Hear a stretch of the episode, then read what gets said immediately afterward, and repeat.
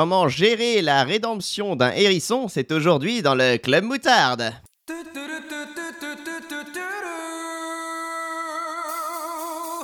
Club Moutarde.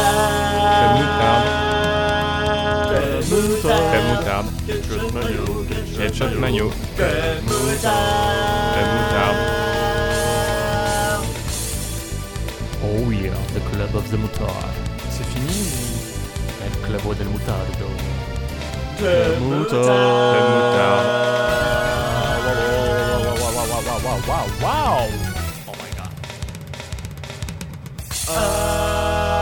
Ah,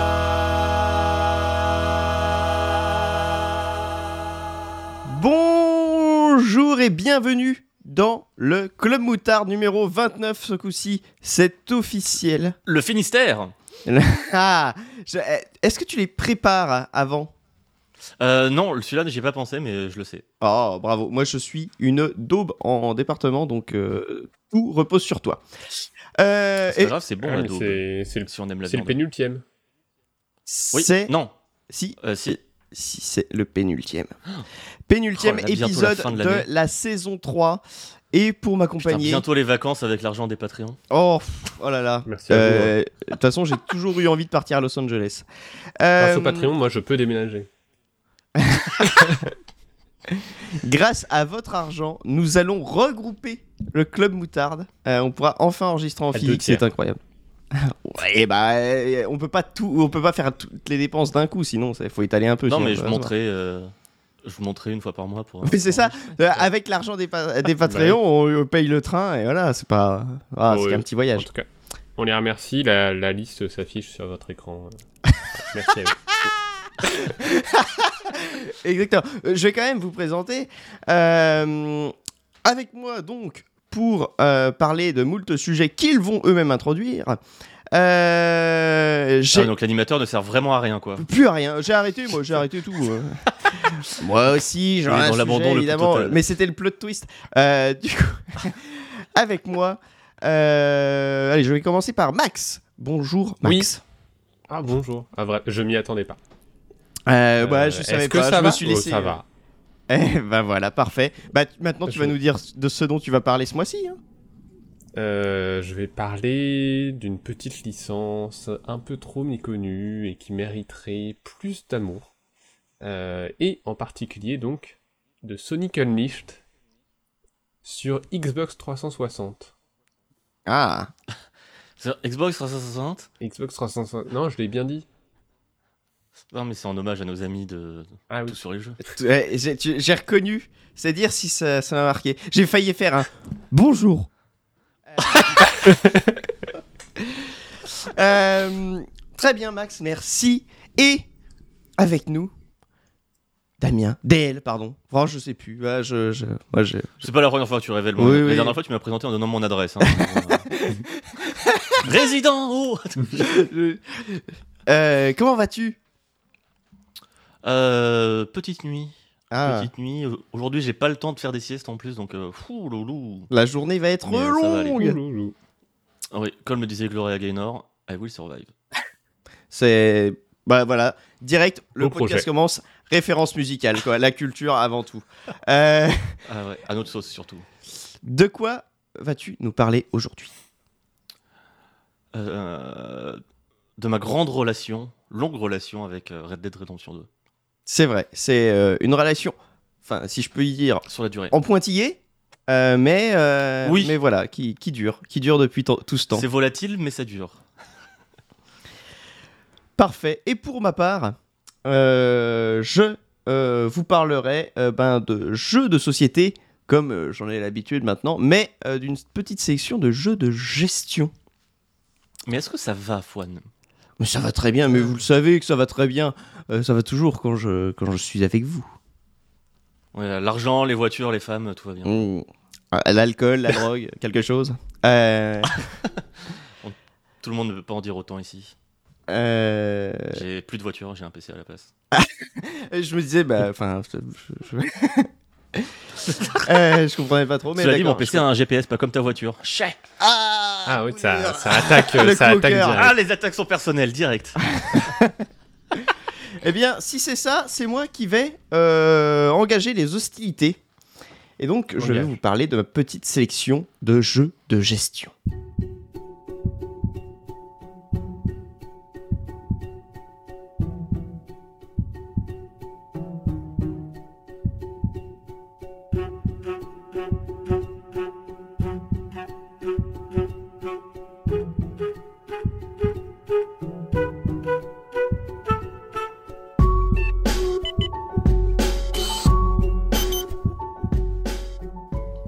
Parfait, moi je peux peaufiner mes notes en attendant du coup. Par Peaufine, Peaufine. un podcast prépare. Alors, oui, pour les auditeurs, peut-être, peut-être que ce podcast sera un petit peu plus. Comment dire Un petit peu Confus. moins carré que d'habitude, un petit peu plus confus. Déjà que d'habitude, on n'est pas non plus au cordeau, hein, faut le On est plutôt sur de l'ovale. Là, là, on va être euh, sur une forme. Voilà, on peut pas, on peut pas dire autrement. Étant donné que on s'est aperçu que les vacances de certains et surtout du monteur, quel enfoiré, euh, allaient vraiment à l'encontre de tout ce qu'on pouvait euh, planifier pour enregistrer puis monter. Donc euh, voilà, on a dû précipiter l'enregistrement. S'il se passe des choses terribles dans la deuxième quinzaine de mai et qu'on n'en parle pas, bah, sachez que c'est pas qu'on veut pas, c'est que ça n'a pas encore existé chez nous. Oui. Et qu'on a décidé euh, de- d'enregistrer aujourd'hui, euh, littéralement il y a un jour et demi. Donc, Exactement. dû, euh, aller choper le Covid juste pour pouvoir rester chez moi pour pouvoir préparer ce sujet. Un, un- Lécher les barres de métro. là. un stratagème, ma foi, euh, qui a fonctionné. Bravo à toi. Qui a fonctionné, ouais. Mon sujet est À prêt. croire que c'est facile. Pardon. Euh, Vivement lundi où on n'aura plus de masque dans les métros. Ah oui, bah oui. Je pense que c'est important. Euh, Yes. Du coup, les jeux de gestion. Euh, parce que c'était ça dont je voulais vous parler. Non, cela dit, c'est pas parce qu'ils sont plus obligatoires. Qu'il ne faut pas mettre les masques. Effectivement. Mettez le masque si ça vous fait vous sentir mieux, si vous avez. Voilà. Faites comme bon vous semble. Protéger les autres. Aussi. Mais Max, je crois que lui, là, maintenant qu'il a le Covid, il attend lundi pour vraiment aller tousser sur les gens. Oui. Euh, bah, je le faisais déjà avant, mais sans grande répercussion, mais maintenant je. Là, tu vas dire, bah, Olivier Véran, il a dit c'est bon. Ils ok, il a dit. Euh, eh bien, alors Ah, mais ça enfin, tombe- pas de politique dans mon podcast Ça euh. tombe très bien qu'on parle du Covid et euh, de la médecine parce que, et là c'est incroyable, vous allez Parce vous que dire tu que as tout fait était médecine. prévu, euh, parce que Oui. j'ai fait médecine certes, mais le premier jeu dont je vais vous parler s'appelle Clinique. Clinique Oh. est un jeu où il faut construire et gérer un hôpital. Euh, Ah non, alors attends. Bah, une clinique. Un hôpital ou une clinique? Faudrait savoir. peu peu C'est pas importe. pareil. On, on a des moyens ou pas? Est-ce qu'on a de l'argent magique? On va, on va dire clinique. Ok, donc on a de l'argent magique. Euh, vous allez voir pourquoi. C'est un jeu qui a été. Euh... Bon, si, on, on parle d'auteur. Alors, est-ce qu'on peut dire qu'un jeu a été écrit? Mhm. Bref, c'est un jeu qui a été fait par Alban Villard et édité par AV Studio Game. C'est Euh, le- C'est le jeu avec le, le petit renard là. euh, Non, en- ça, c'est en- Tunic. En, isométrique. Ah, pardon. C'est ma blague. Pff, Bonne journée. Merci. Alors là, Max vient de déchirer sa feuille de notes et euh, part et se lève et part tel un héros. Apparemment, il n'y a pas que le goût et l'odorat qu'on perd euh, avec le Covid. On perd aussi l'humour. hein. Ok, ouais, c'est vrai qu'ils en avaient pas parlé. Mais moi, je crois que ça fait aucune différence chez moi. Euh, du coup, tu- euh, Oui, clinique. Qu'est-ce qu'on fait dans clinique? Comme je le disais, on va construire et gérer un hôpital. Euh, on y retrouve un côté euh, vraiment Project Hospital, je dirais. Je sais pas si vous connaissez ce, ce jeu PC qui est vraiment. Imaginez Theme Hospital, mais en beaucoup plus sérieux. Euh, Ouais, c'est ça. et euh, avec beaucoup plus de données, vraiment un peu beaucoup plus touffu. Mais loin. Ouais, c'est le truc où tu peux apprendre euh, tous les symptômes, les maladies, machin, hein, qui te fait bien bader après. C'était un peu euh. Ouais, en fait, ouais, il y a, il y a toute un- une partie qu'il n'y a pas dans Theme Hospital, c'est que tu peux toi-même aller voir les symptômes des patients et essayer de dire euh, ce qu'ils ont et euh, pousser les diagnostics et tout. C'est un, un côté très intéressant qui est en plus de toute la gestion bah, de l'hôpital, accueil, tout ça. Alors forcément, dans euh, Clinique, c'est évidemment simplifié. Hein, tu peux pas mettre un jeu vidéo dans un jeu de société, euh, c'est compliqué.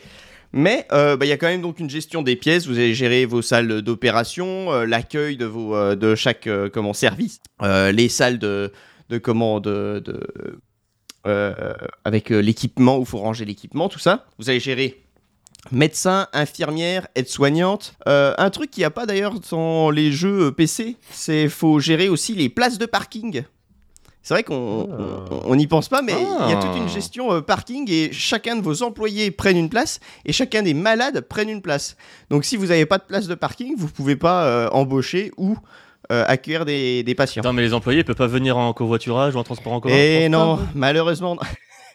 Et oui, c'est un jeu de société. euh, on- Euh, euh, Ils ont peut-être- ils- C'est porteur de messages malgré tout. Ils ont peut-être peur Alors- de prendre les transports suite à- au retrait du Ah, masque. au Covid, ouais, oui, évidemment. Hmm. Euh, Il y a aussi une gestion des étages. Vous pouvez vraiment créer une clinique à 2, 3, 4 étages. euh, je sais plus jusqu'à combien vous pouvez aller. Alors évidemment, plus vous montez dans les étages, plus chaque salle vous coûtera cher à construire. Mais euh, voilà, vous pouvez vraiment... Il y a un principe, euh, il faut vraiment gérer comment vous allez construire votre clinique parce que euh, euh, bah, vous allez gagner des points sur le nombre de bâtiments qui existent dans votre, euh, dans votre truc parce que vous pouvez justement séparer, faire différents bâtiments, bah, comme dans les vrais hôpitaux. Quoi. Euh, vous avez déjà vu un hôpital, c'est pas un bâtiment. Non, jamais. Et le... du coup, sur le plateau, tu vois, c'est quoi C'est des genres des tuiles que Ouais, c'est les petites tuiles, c'est les petites tuiles où tu vas mettre chaque pièce. Et puis du coup, tu vas pouvoir les séparer avec le parking. Tu vas aussi pouvoir mettre des jardins euh, qui permettent de gagner des, des- des points bonus si elles sont à côté des salles d'opération. Alors il faut un regroupement chambre des patients opération. En fait, tu as une seule pièce dans laquelle tu vas traiter les patients et s'ils sont traités et que cette pièce est à côté d'un jardin, ça te fait gagner des points bonus. Euh, Du coup, pour les étages, ça se passe comment? Bah en fait, t'as deux, t'as, t'as- t'as différents, euh, t'as des plateaux que tu mets, enfin l'un au-dessus des autres, euh, pas, pas dans la 3D quoi, euh, Ah oui, au-dessus. tu vois plus Voilà, c'est ça. et euh, mais euh, mais voilà, tu, tu, tu, tu empiles et tu vas pouvoir mettre tes pièces. Faut donc il y a un petit jeu mental à faire quoi, mais bon, c'est, pas Mm. compliqué non plus. Ou alors, tu peux acheter des tables qui s'empilent. Tu peux, tu peux te faire des petits. Mm. Tu, tu transformes chaque plateau des étages en petites tables que tu places par-dessus. Après, c'est insupportable parce que vu que tu vas avoir plein de voitures à placer sur ton parking et tout, euh, pour atteindre le, le truc du dessous, ça va être insupportable. Euh, que dire aux courges Euh, Il y a euh, le principe en fait, c'est que donc euh, vous allez devoir faire ça et la manière de gagner des sous et donc des points de victoire, c'est de traiter les patients. Car oui, le jeu a un petit Et côté. de recevoir des investissements privés. Non, il n'y a pas d'investissement privé. Ah bah, du coup, c'est un hôpital. Oui, mais je pense que c'est une clinique parce que, comme je dis, le but est de gagner des sous. C'est-à-dire que tu traites un patient, tu gagnes des sous. Mm. Et à chaque tour, en fonction du nombre de patients que tu vas traiter, bah, tu vas ramasser une certaine somme d'argent. Plus les cas sont graves, plus tu vas ramasser d'argent. Et euh, cet argent, Du coup, si t'as des gens qui en ont pas des, qui ont des, pas, des cas pas trop graves, tu les refuses.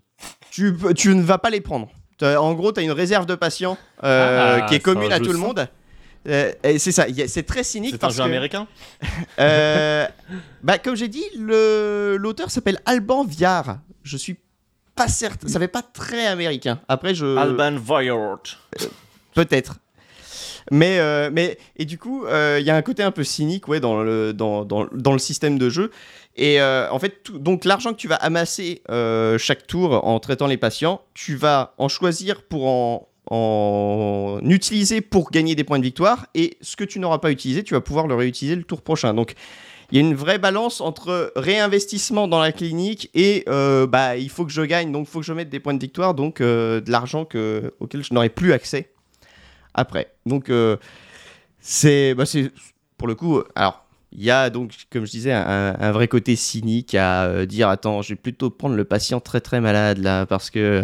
Mhm. Je peux, je peux machiner, revenu. il va me rapporter. Parce qu'en effet, hein, les, les cas très graves rapportent énormément d'argent, donc il y a vraiment un Après, ça, d'un côté, ça coûte aussi plus cher à traiter. donc Après, justement, les, euh. tous les médecins ne peuvent pas guérir tous les patients. Vous avez aussi un niveau de compétence des médecins qui fait que euh, ils vont euh, bah, euh, pouvoir guérir en fait des patients qui ont leur couleur. Les infirmières, elles, vont pouvoir faire en sorte qu'un médecin puisse euh, guérir un patient d'une couleur, euh, je dirais, adjacente, si tu veux. Il y a, il y a, je sais plus, quatre couleurs, je crois. Tu dois avoir rouge, orange, jaune et blanc dans gravité des cas. Et donc, tu as les mêmes couleurs pour les médecins. Et donc, s'il est épaulé d'une infirmière, il peut soigner un patient qui n'est pas de sa couleur, mais qui est à, adjacent de 1, et s'il y a deux infirmières, adjacent de 2, tout ça. Voilà, il y a vraiment des trucs pour euh, des mécaniques pour soigner euh, les différents patients. Euh, Il n'y a pas d'infirmier. infirmière ou infirmier. Si les les meeples, les meeples sont unisexes. Ah. Euh, Enfin, ils sont agenrés plutôt. Ils sont à genre, en effet, oui. Euh, euh, Qu'est-ce que je voulais dire Euh, donc du coup là où je trouve que le jeu brille, c'est que c'est assez simple en fait, parce que vous allez avoir, il y a, je crois qu'il y a quatre actions possibles par tour, et vous devez en faire trois parmi ces quatre actions, sachant qu'il y a une, action, vous pouvez décider de la faire deux fois, donc ça peut être, bah, je vais construire des pièces de mon hôpital, je vais accueillir des patients, je vais embaucher du personnel. Euh, et puis, bah, ça se trouve, c'est peut-être que 3 en fait. Il y a peut-être que 3 actions possibles, ça doit être ça. Et Ça fait 168 possibilités de tête, ouais, mais euh, du coup. à peu près. hein. euh, À peu près, je pense. et, et, À peu et- près et du coup, alors. C'est un, un nombre premier. Et, et au final, en fait, c'est pas très. Voilà, vous avez pas non plus. c'est un nombre premier. Euh, vous n'avez pas non plus voilà moult possibilités, c'est assez simple à, prendre en, main, mais bah, il va falloir arriver à faire tourner assez vite la clinique pour euh, faire des sous, pour pouvoir réinvestir, pour euh, tout ça. Sachant que voilà, les médecins ils vont perdre en compétences au fur et à mesure parce qu'ils sont fatigués, tu vois, ils font des, des horaires de fou. Donc plus si tu utilises un médecin, le tour d'après il va baisser d'un grade. Donc tu pourras plus soigner des patients euh, très malades. Et, et eux, les patients, euh, leur état s'aggrave au fur et à mesure des tours si tu ne les traites pas. Donc tu peux accueillir des patients, les garder, faire qu'ils deviennent plus malades, pour ensuite les soigner et euh, gagner plein de pognon. Et gagner plus d'argent. Oui, oui, non, Hmm. ça c'est. Donc voilà, il y a- je pense que ça a vraiment été fait pour avoir un, un- un vrai côté presque humour noir, quoi, je dirais. hein. Euh, et voilà, enfin c'est ça que pour moi c'est un, c'est un- un- vraiment un bon jeu, euh, pas trop compliqué, mais avec quand même euh, voilà beaucoup de réflexion euh, si tu veux optimiser et faire le truc. Pas mal de possibilités. Je sais qu'il y a aussi des extensions qui vont rajouter des pièces possibles et tout, donc vous pouvez vraiment vous faire un truc assez, assez massif. Le jeu coûte 60 euros environ et, et voilà, il est, il est Ce qui est plus cher que Project Hospital. Oui. Bah après, euh, euh, les jeux de société sont souvent plus chers que les jeux vidéo globalement parce que bah il y a ce qu'on appelle du matériel qu'il faut produire. Ouais, mais les... le coût humain a un coût aussi. De fabrication des jeux vidéo. Ah oui, mais il y a un coût humain aussi dans la fabrication des jeux de société. Hein. L'auteur, l'éditeur et tout, ils bossent. Hein. Ils sont pas là pour. euh, Oui, mais Et, et- t'as pas un jeu de société qui est développé sur 8 ans avec euh, Oh. 800 millions de dollars et plus de 3000 personnes qui sont pas créditées. Tu vois. Pourquoi, Oui. pourquoi, pourquoi se lance-t-il dans cette bataille? Je ne sais pas. bah, euh, On amène des transitions subtiles. euh, J'en ai trois de jeux, les donc jeux on va vidéo, pas parler mieux. des jeux vidéo tout de suite. non, je dis pas que c'est mieux, au contraire. Enfin, euh, c'est pas un jeu de valeur, c'est juste qu'il y a un coût. euh, Enfin voilà. Merde quoi. ah, ok. Euh, On n'entend pas parler de, de crunch et trucs comme ça pour les jeux de société, tu vois.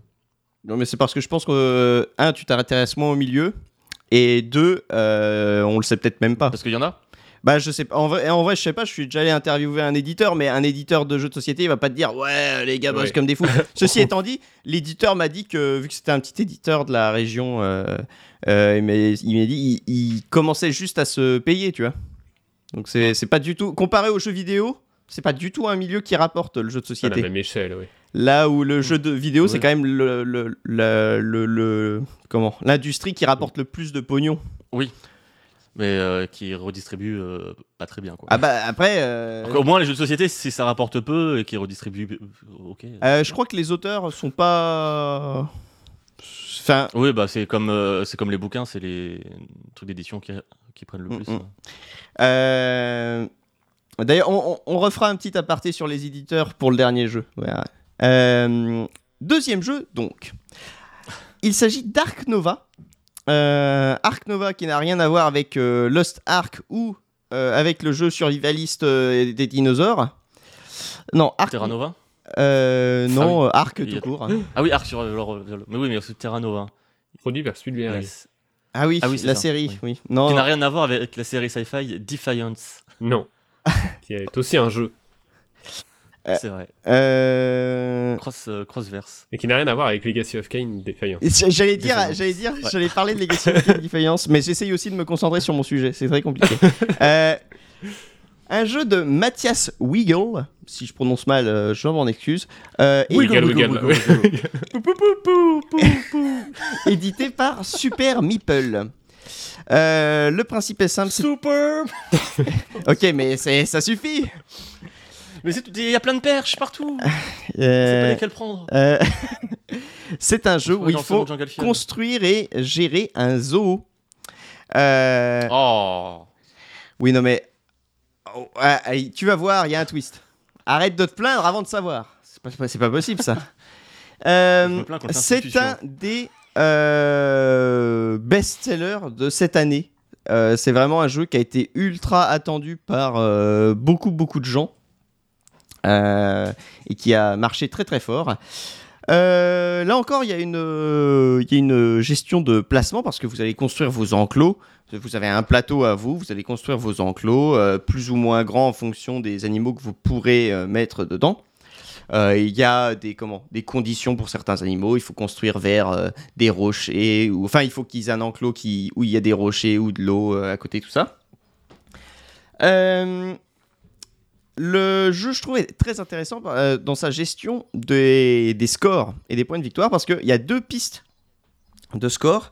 Il y a une piste d'attrait, donc euh, si votre zoo attire euh, du monde, fait des tickets d'entrée, et il y a une piste euh, de conservation. Si vous faites des actions pour bah, voilà, conserver la vie animale, améliorer, enfin relâcher des animaux dans la nature, tout ça. donc vous avez plein de possibilités justement pour faire de la recherche aussi, euh, qui va potentiellement vous donner des points de conservation. Et donc ces deux pistes de score en fait sont autour du plateau et le jeu va s'arrêter au moment où vos pistes, enfin le- les pistes du joueur qui a bah, les plus gros scores vont se croiser. Donc Mais du coup, c'est pipé parce que si tu fermes ton zoo, ta conservation, euh, c'est bon? Euh, ça, ça- ça ne marche pas comme ça. Ça, ça- ça reste un jeu de société. Il y a des, des systèmes que tu, Ouais. Tu- euh, si tu veux, tu pourras te faire tes propres règles militantes. Mais euh, là, pour le coup, je vais parler des règles officielles. Et on met des humains dans les enclos Et ça Alors- devient clinique. Et c'est les Exactement. animaux qui visitent. Euh, donc, euh, donc les deux pistes de score et voilà, la partie s'arrête au moment où vos scores se croisent sur le plateau et donc ça en fait un jeu un peu de course parce que au final c'est le premier qui va euh, qui va faire ce qui va atteindre ce, ce- ce croisement qui va euh, mettre fin à la partie. Euh, comme clinique, euh, le jeu je trouve est assez simple à prendre en main dans le sens où vous avez seulement 5 actions possibles qui sont donc, ça va être jouer des animaux, faire, enfin, il y a différentes actions que je vais pas enchaîner. Là où ça se complexifie un peu, c'est qu'il y a cinq niveaux. C'est-à-dire qu'en fait, les cinq Attends. actions sont, il y a cinq cartes, et en fait, quand vous en jouez une, elle va revenir niveau 1, et toutes les autres vont se décaler pour être de niveau 1 à 5. Et plus elles sont au niveau, euh, plus leur effet va être euh, puissant. C'est-à-dire que vous avez une carte pour piocher des cartes, bah, quand vous la ferez niveau 5, vous pourrez piocher trois cartes. Euh, là où quand vous la faites niveau 1, vous pouvez piocher une carte. Euh, Ça fait 27 575 possibilités. De tête c'est dommage que les gens aient pas l'image parce que c'est euh, là DL est vraiment en mode oui j'ai réfléchi à ça j'ai fait le, le calcul dans ma tête Je calcule. Euh, ce qui serait ma foi très impressionnant mais vu que tu ne savais pas ce que c'était les nombres premiers j'ai un doute sur euh, tes capacités à réaliser ce calcul de tête Chaque génie a ses faiblesses. Allez, bah me voilà mouché. Euh. Un truc très très cool dans Ark Nova, c'est qu'il y a énormément de cartes et que chaque carte est euh, unique. C'est-à-dire que il vous, il vous faudra beaucoup beaucoup beaucoup de parties pour ne serait-ce que euh, euh, bah, connaître toutes les possibilités qu'offre le jeu, avoir vu tous les animaux qu'il y a dans le jeu et, et tout ça. Donc ça rend vraiment chaque partie unique. Quoi. Vous saurez jamais sur quoi vous allez tomber. Euh, ça lui donne donc une excellente rejouabilité. Euh, et surtout, euh, ça en fait un jeu euh, avec lequel vous devez vous adapter. C'est-à-dire qu'au début de la partie, il va y avoir des objectifs communs pour mettre des points de conservation. Vous allez piocher certaines cartes, le jeu va vous proposer certaines cartes et il faut vraiment, vraiment s'adapter au jeu. J'ai moi essayé une partie où je me suis dit au début de partie, tiens, je vais faire ça parce que le jeu m'avait donné tel objectif, je vais faire ça. Et je suis arrivé à un moment où, bille en tête, je voulais faire j'avais un plan de jeu et le jeu ne m'a jamais donné ce qu'il fallait en fait. Euh, le jeu ne m'a jamais euh, offert la quoi. possibilité de continuer ce plan et je me suis retrouvé vraiment à la fin de la partie. euh, C'était ma femme qui jouait quasiment seule parce que je ne pouvais plus rien faire. Quoi. Je m'étais, je m'étais auto bloqué et sabordé à, à partir bille en tête dans un plan qui n'a jamais pu être réalisé. Il faut jouer ce que le jeu te donne. Faut exactement, il faut jouer ce que le jeu te donne et, et du coup Comme la vie. comme la vie. Même Et si comme TFT. c'est- et comme TFT. Voilà, bah finalement TFT égale, la vie. égale la vie. euh, tout est raccord. Euh, donc voilà, ça, en- ça en fait un jeu vraiment cool dans- sur cet aspect-là. Euh, pareil, là où je pense que le jeu prend vraiment toute son ampleur, c'est qu'on y joue que à deux.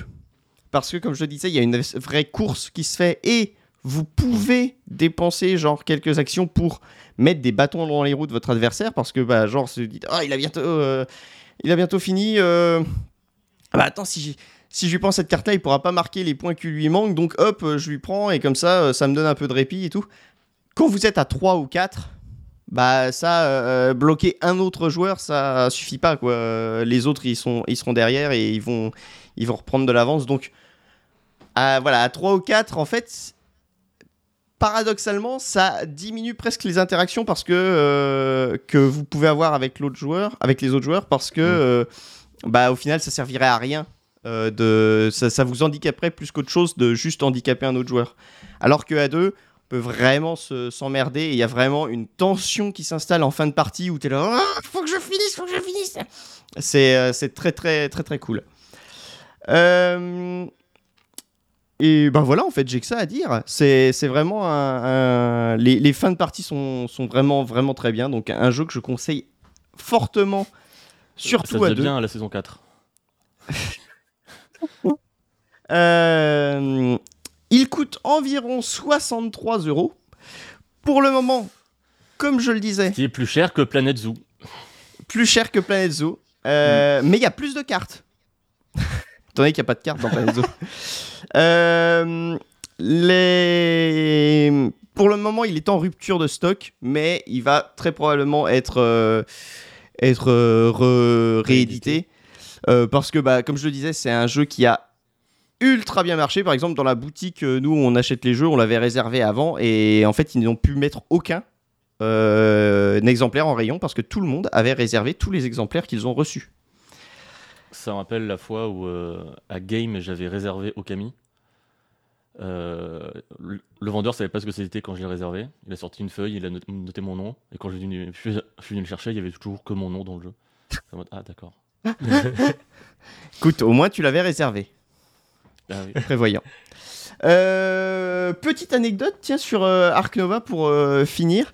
Donc, comme je disais, toutes les cartes sont uniques et euh, j'avais pas parlé de Wingspan. J'ai jamais parlé de Wingspan euh, dans, dans le club moutarde, mais c'est un jeu où vous. euh, Donc d'envergure. C'est vous mettez vos bras comme ça à, à l'horizontale et vous mesurez du bout de- du majeur au bout de l'autre majeur et ça fait votre wingspan. Exactement. Mais c'est aussi un jeu de société où vous allez, euh, pour le coup, euh, étudier des oiseaux. Il n'y a pas de, de truc de captivité. Ça peut peut-être euh, plus te plaire. ah Euh, et euh, qui a été fait par une ornithologue. Et Ah Trop bien. eh ben, cet ornithologue est dans Ark Nova. La, carte ornithologue, c'est la créatrice du jeu Wingspan. Voilà. Les, les créateurs de jeux qui se renvoient des petites euh, trucs. Il y a une anecdote où elle dit euh, quand tu joues à Ark Nova et que tu tires la carte où tu apparais, c'est toujours un peu bizarre. Euh, voilà. Et pour finir, je finis par euh, mon préféré, mon petit chouchou. Euh, vous allez encore dire que j'ai des goûts de luxe et vous aurez peut-être raison du coup.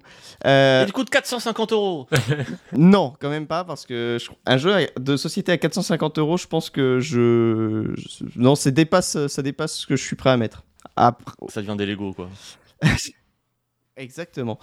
Euh, Bah, allez, le dernier. là pour les Lego c'est ok du coup. il s'agit de Kanban EV euh, pour Kanban Electric Vehicle, qui est un jeu de Vital Lacerda de Eagle Griffon Games, euh, édité par Eagle Griffon Games. Euh, petit point sur l'auteur. On parlait tout à l'heure de- d'édition de, jeux de société. Souvent, les auteurs, ils arrivent vers un éditeur avec un système de jeu. Et l'éditeur, potentiellement, il va dire, bah, t'as pas de... Si, si l'auteur, il a peut-être un thème, mais peut-être pas. Et du coup, l'éditeur, ils vont travailler ensemble pour trouver le thème à, à poser à cette, euh, à cette mécanique de jeu. Etc. Exactement. Ouais. Euh, Vital Lacerda, eh ben lui, il fait le contraire. Il prend un thème et il va mettre des mécaniques dessus. Euh, donc il vient toujours avec un jeu complet et qui n'aurait pas de sens en fait sans, sans son thème. Donc euh, Dans ma tête, je trouve ça plus logique de développer des mécaniques euh, qui correspondent Mm. à un thème ou un univers que l'inverse. Bah, euh, je sais pas. J'ai envie de dire que tu vois, je, je me, pour faire un parallèle un peu foireux, euh, l'idée de penser aux mécaniques puis après, euh, genre le thème, le machin, ça me fait presque penser à euh, la manière dont Nintendo peut faire ses jeux, tu vois. Il dit tiens, viens, on fait un jeu, on va mettre telle mécanique. Au fait, qu'est-ce qu'on raconte par-dessus, tu vois Oui, mais parce que ça, ils s'en foutent de ce qu'ils racontent et leur univers. Mais- Il est complètement au service d'eux. Oui, mais c'est parce que, et en fait, dans les jeux de société, tu peux appliquer exactement le même truc. Par exemple, euh, j'avais parlé de Descente, la troisième édition, il y, a, il y a quelques temps, et dans la deuxième édition, je sais qu'elle avait été adaptée euh, dans un jeu Star Wars qui s'appelle Star Wars Rebellion, je crois. Et tu regardais Star Wars Rebellion, c'était comme Descente, ça coûtait euh, 20-30 balles de plus parce qu'il y avait marqué Star Wars dessus. C'était édité par Edge qui a donc qui avait fait Descente et enfin qui a fait des qui a les droits sur Descente et qui a euh, les droits sur Star Wars. Ils ont fait allez hop on, on fusionne le tout et, euh, et hop un nouveau jeu. Euh, et alors que enfin tu regardais c'était vraiment exactement Descente juste avec un skin avec un skin Mm. Star Wars. Mm. Et je crois que c'était Rebellion, je suis pas sûr, je sais plus le nom mais enfin bref. Et, et je pense que ça, ça peut fonctionner. Enfin, de toute façon, il y a, je pense, beaucoup de jeux qui marchent comme ça. Après, je pense qu'il y a aussi beaucoup d'auteurs qui arrivent avec des idées de thèmes et qui parfois sont euh, bah, euh, reprises ou changées ou machin. Mais je pense que quand même, les auteurs, ils partent pas de. Rare, ça m'étonnerait qu'ils arrivent tous avec juste euh, des mécaniques, avec euh, des pions sur une feuille blanche, quoi. Oui. Euh, sinon, enfin, c'est- je trouve Ah, très il fort. aussi euh, méca- faut, faut être très fort parce que. Ouais, juste développer des mécaniques comme ça sans. Ouais, sans te dire. euh, c'est chaud, tu vois. truc, euh, Mais donc, euh, voilà, Vital Lacerda, lui, il- vraiment, il fait bah, le contraire. Il part vraiment du, du thème. Et donc, là, le thème, c'est gérer une production de voitures électriques. Donc, euh, vous êtes dans une usine, il y a euh, un endroit avec des pièces de voitures, un endroit avec toute la chaîne de production de voitures, un circuit de test, un euh, bureau de recherche et développement, un bureau administratif, et vous devez, avec tout ça, produire des voitures, améliorer les designs des voitures pour qu'elles soient plus performantes, tout ça, tout ça. C'est encore une fois, et c'est pour ça que j'adore ces jeux, c'est un jeu très simple à exécuter, dans le sens où, bah, je crois que j'ai dit tous les endroits où vous pouvez aller, c'est-à-dire doit y en avoir 5. la chaîne de production, le circuit de test, euh, l'entrepôt des pièces, la R&D et euh, le truc, euh, le bureau administratif. Et c'est tout. Il y a vraiment que ça. Et vous ne pouvez vous placer que sur ces emplacements-là euh, pendant à votre tour. Il y a un choix à faire, vous vous placez là. Sachant que Ça fait que 5 choix du coup. ça fait que 5 choix. Après, dans chaque, Deux têtes. dans, dans chaque, euh, tu vas pouvoir multiplier par deux parce que dans chaque euh, truc, il y a euh, deux actions possibles, deux ou trois actions possibles. Mais globalement, en fait, ça va vous demander du coup tous ces jeux où vous avez très peu d'actions possibles, ça vous demande beaucoup de planification parce que bah ce tour-là, je fais ça, celui d'après, je dois faire ça, machin. Et là, en plus, il y a un système où Sandra, la directrice de l'usine, navigue dans, dans l'usine en fait, et là où elle est, vous ne pouvez pas aller. Du coup, euh, il, faut, euh, il faut vraiment planifier. Vous savez où elle se déplace, hein, il n'y a pas de hasard là-dessus. Donc vous savez où Sandra va aller, et donc il faut prévoir ses tours euh, bien comme il faut. Et pareil, les autres joueurs peuvent vous gêner, même s'ils vous bloquent pas entièrement. euh, un autre joueur peut faire que vous pourrez faire moins d'actions euh, là où vous êtes. Donc euh, il faut, il faut euh, bien prévoir ses coûts. Euh, donc, euh, parce qu'en fait, en plus, tous les systèmes de jeu sont imbriqués. C'est-à-dire que bah, pour faire avancer la chaîne de production, il faut des pièces. Pour améliorer vos designs de voitures, il faut des pièces. Pour euh, bah, faire sortir une, euh, une voiture du circuit test, il faut un design. Et tout, voilà, tout est imbriqué. Donc, vous, avez besoin un peu de tout tout le temps. Donc, il faut savoir vraiment bien, bien planifier ce que vous allez faire. Euh, Il y a aussi tout un système de formation. Vous devez vous auto-former euh, pour euh, euh, bah, augmenter vos possibilités de, jeu. Par exemple, bah, au lieu de pouvoir juste prendre des pièces, vous allez pouvoir prendre des bons pour pièces qui font que vous pouvez prendre n'importe quelle pièce. Enfin voilà. L'avantage de Kanban, c'est qu'il n'y a pas qu'un seul moyen de gagner. Les points de victoire, en fait, vous pouvez en avoir de pas mal de manières différentes. Les objectifs tournent, mais tout au long de la partie, c'est des objectifs en fait qui sont sur une semaine euh, de jeu. Et euh, donc, euh, en fonction de ce que vous avez fait pendant votre semaine, vous allez pouvoir marquer des points euh, et tout ça. Les objectifs de victoire, tu veux dire? Ouais, en gros, bah en fait, Ou d'obtention de points de victoire voilà, c'est des objectifs d'obtention de, points de victoire. C'est bah, genre, tiens, cette semaine-là, euh, je vois que je vais gagner beaucoup de points si j'ai X voitures, X citadines dans mes garages. Bon, bah tiens, attends, je vois que je peux faire des citadines. Hop, vous pouvez euh, sauter sur l'occasion pour euh, vous faire euh, prendre des citadines et. et, et voilà.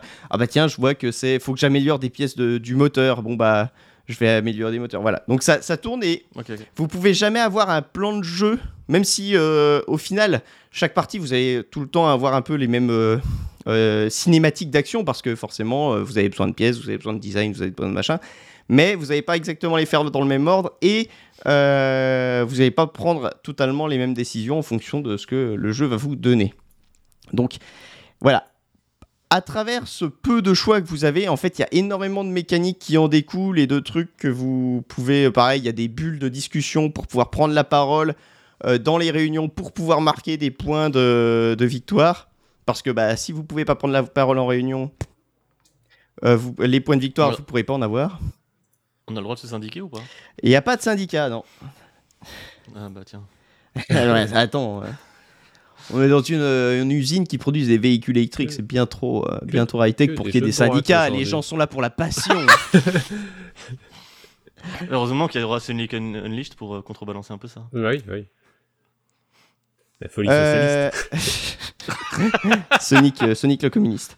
Euh, euh, et donc voilà. mais par contre, donc, à la différence d'un Arc Nova euh, qui vous vraiment vous contraint, enfin où vous devez vous adapter au jeu, là vous pourrez quand même prendre pas mal de décisions et euh, planifier comment vous voulez faire les choses.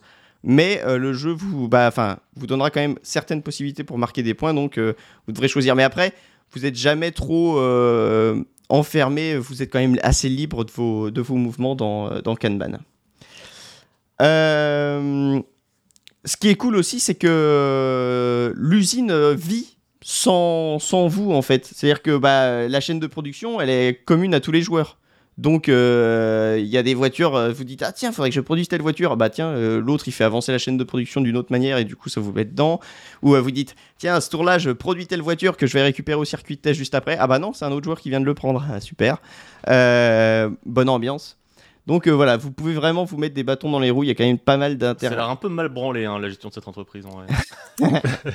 Non, c'est de la compétition saine au sein de l'usine, il n'y a pas de problème.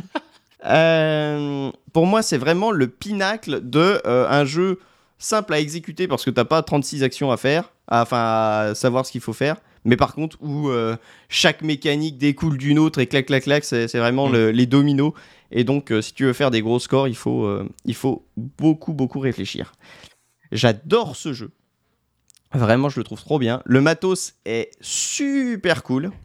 Euh, le jeu est super cher. Il coûte 160 balles. Euh, et euh, C'est vraiment des jeux de droite. hein. c'est vraiment des jeux de droite. Il est en rupture partout, donc euh, de toute façon, vous en faites pas. Euh, en plus, c'est pas un jeu récent, euh, c'est pas un jeu très récent, donc euh, il sera dur à trouver. Il est trouvable en occasion. J'ai cherché avant le podcast. il y en avait trois exemplaires, dont un anglais neuf sur Ocaseo. Donc, euh, 1500 euros. non, les, les gens le vendent le prix du neuf, c'est 160 balles. Sinon, il y en a un qui le vend vraiment d'occasion à 100 balles. D'accord. Euh, mais, euh, mais du coup, non, après, le, voilà, vous avez plein de meeples en forme de voiture. Chaque type de voiture a une forme de meeple différent. La petite citadine, la berline, le concept car, la sportive. Ah, j'adore. J'adore faire avancer mes petites voitures sur les, les tapis roulants, c'est c'est un plaisir. Euh, Bah, ça coûte moins cher en tout cas, euh, un tapis ville et des petites voitures que, euh, que le jeu. Oui, c'est vrai. Mais par contre, ce qui coûte plus cher, c'est une vraie usine de construction de voitures.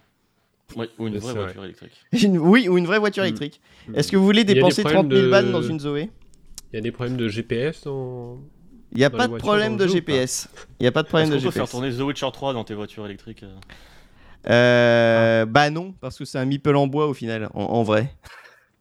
Ah d'accord. Euh, sachant que dans le jeu de base, je mets des guillemets euh, à la caméra, et donc euh, vous savez qu'ils sont là, euh, il y, a une- déjà une- y a déjà une extension en fait, euh, euh, qui permet de justement, euh, qui est sur des recharges de voitures électriques, tout ça. Donc euh, j'ai encore jamais joué avec, parce que bah, déjà le jeu euh, de base est déjà bien complet et bien complexe. Mais, euh, mais voilà, vous, vous pourrez encore vous faire un peu plus de plaisir, même si vous achetez le jeu de base, vous avez une petite deuxième euh, extension qui vient, euh, qui vient par-dessus. Très agréable. Oh, ça c'est sympa ça. Bah, euh, sympa, je, ne- je, ne dis- je ne sais pas, c'est c'est cool. Euh, disons qu'une fois que tu te dis. et une fois que tu te dis que j'ai fait le tour, bah en fait non. Je dirais pas que c'est sympa, mais je dirais que c'est cool. Bah, sympa, ça- c'est genre, euh, tu sais, ils te font un cadeau. Alors que bon, quand tu payes 160 balles, on peut pas dire que ce soit un, cadeau, cadeau quoi. C'est- Regardez, il y a une extension gratuite. Euh, Ouais, dû la payer quelque part dans les 160 balles. je pense que Oui. je pense que dans le prix elle est inclus. euh.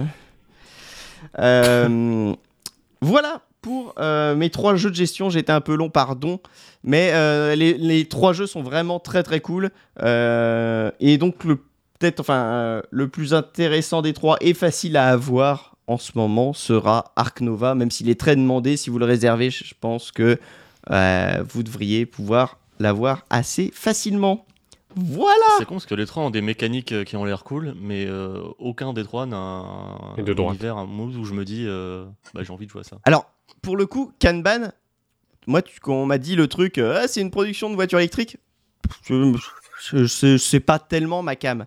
Mais c'est tellement bien fait. Ouais, moi je vais juste faire euh, carte, euh, on bloque les- la chaîne de production et puis on fait la révolution et puis voilà. Fin du jeu. Ouais, non, mais, ouais, tu, mais, mais tu sais pas jouer aussi. Oh C'est toi qui a que des jeux capitalistes. Mais non, mais c'est bien. Une fois que le, le capitalisme euh, sera sabordé, bah maintenant ça ne sera que de la fiction et ça sera très bien ces jeux. Oh, C'est vrai, c'est vrai, c'est vrai. tu c'est vrai. pourras apprécier d'y jouer. Et on dira ah les enfants. Non, moi, ce que j'aime dans ces jeux, c'est- c'est le capitalisme qui fait de mal à personne. Tu vois Parce que, bah, on fait de mal à personne. Autant dans la clinique et euh, et l'usine euh, de voitures électriques, ok, mais Bah, Mais- dans Ark, No- euh, dans Ark Nova, tu peux libérer les animaux. ouais bah t'as qu'à pas les enfermer en premier lieu. Ah, bah oui, mais si tu les soignes, tu les soignes, invente-toi des histoires, tu vois, tu les soignes et après tu les libères. Oui, c'est ça. Euh, C'est c'est de la conservation, c'est pour qu'ils soient. euh, ils- tu vois, il y a des Après, il y a des programmes de enfants qui viennent réinsertion. euh, crier pour terrifier les animaux. Petit con. hein.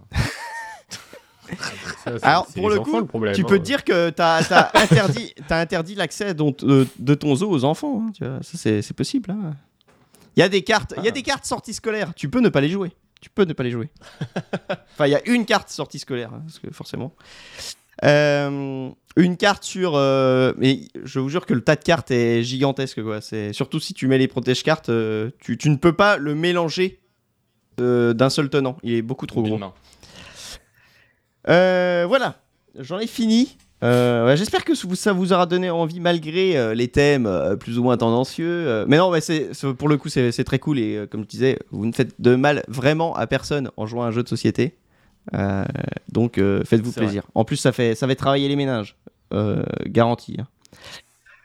Euh, voilà. Et on Et va nous, donc, On veut la paix dans les méninges. on parlait d'Ark Nova à l'instant. Je pense Scène de ménage. De... je pense qu'il est temps de continuer euh, sur les animaux maltraités. Euh, Max, c'est ton tour. Parle-nous Ah, de Ça aurait Sonic. pu être. euh, J'hésitais. Ça aurait pu être moi, mais ça dépend de qui joue. Si c'est Bila qui joue, oui.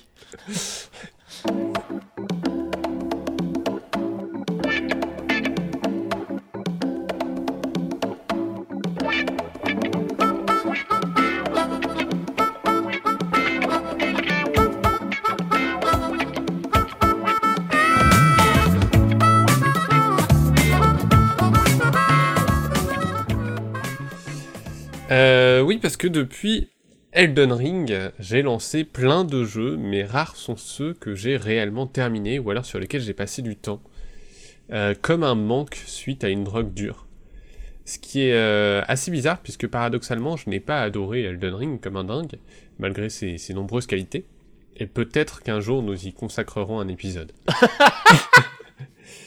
Euh, en attendant, c'est une forme de lassitude vidéoludique qui s'est installée chez moi, et euh, une lassitude à laquelle Elden Ring a peut-être finalement pas mal contribué, puisque le, le plus gros reproche que je lui faisais, euh, c'était de ne pas être très surprenant.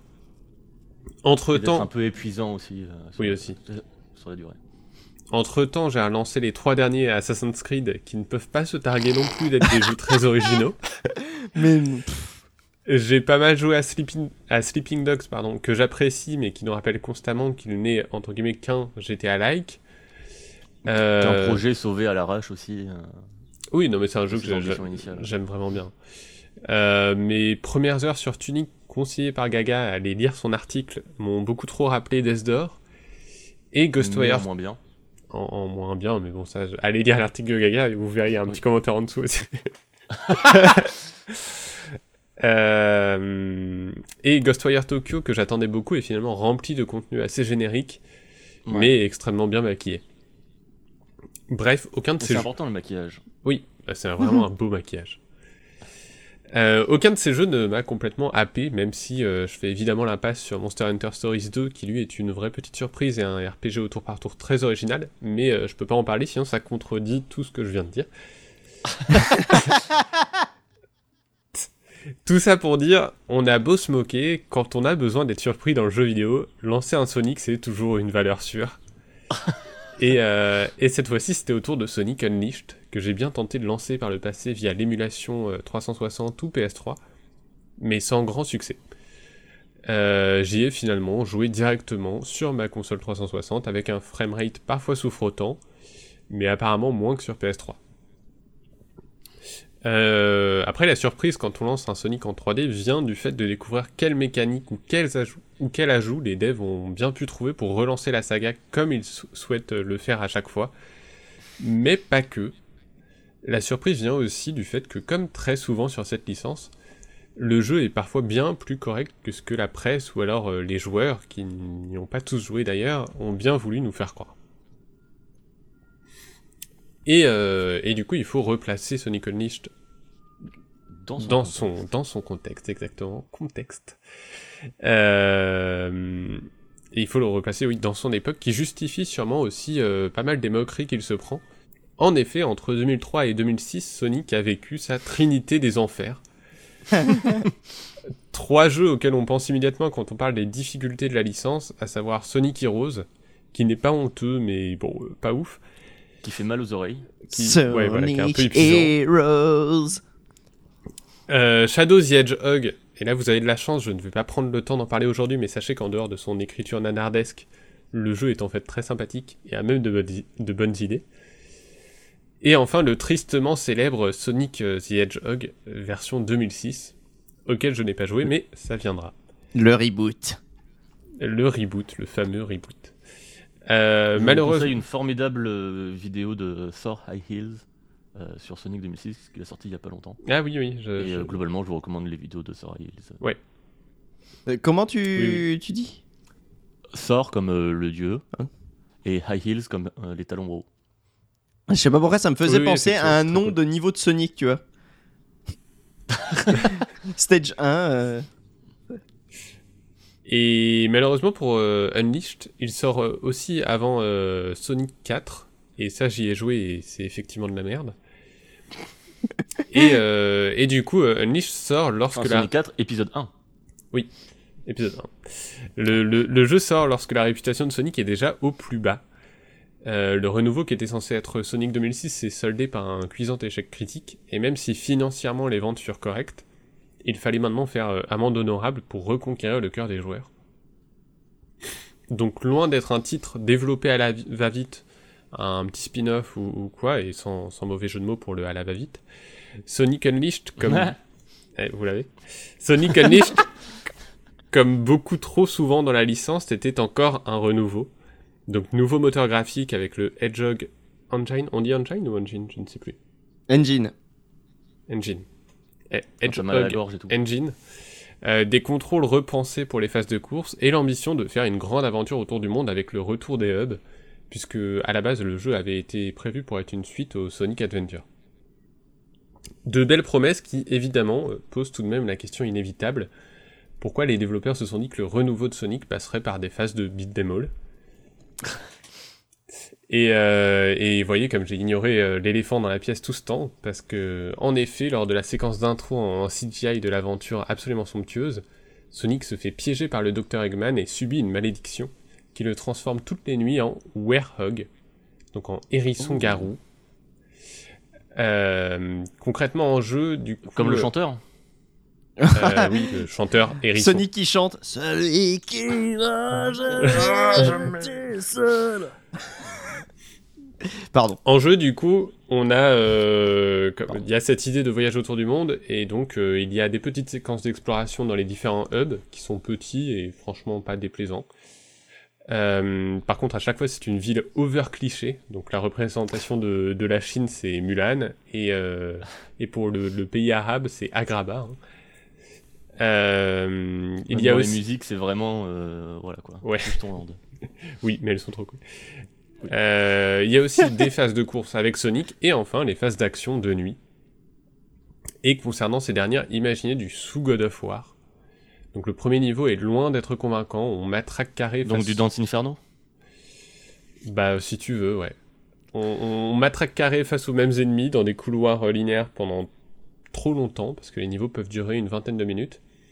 Et surtout accompagné de la même musique de combat qui redémarre à chaque nouvel affrontement et qui ah. rend fou. Poué, poué, poué, poué, poué, poué, poué, poué. Pire, et, euh, et ça jusqu'à la fin. Et, et, et, et ce dernier point rend dingue parce que déjà mentalement c'est pas évident à supporter.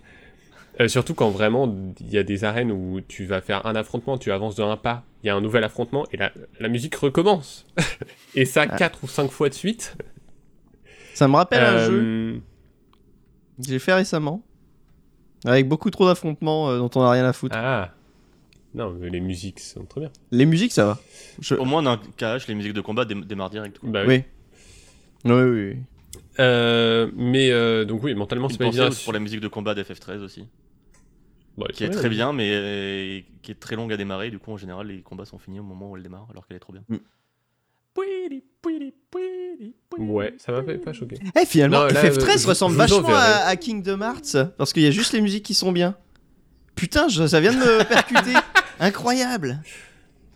Mmh. On précise que tu parles de Kingdom Hearts 1. Bah, j'ai- y, a- y a rien après, hein. c'est pas euh, 382 sur euh, 2,6 jours ou je sais pas quoi. hein. Non. Mais il est très touchant ce jeu. Ah oui, il est bien. oui.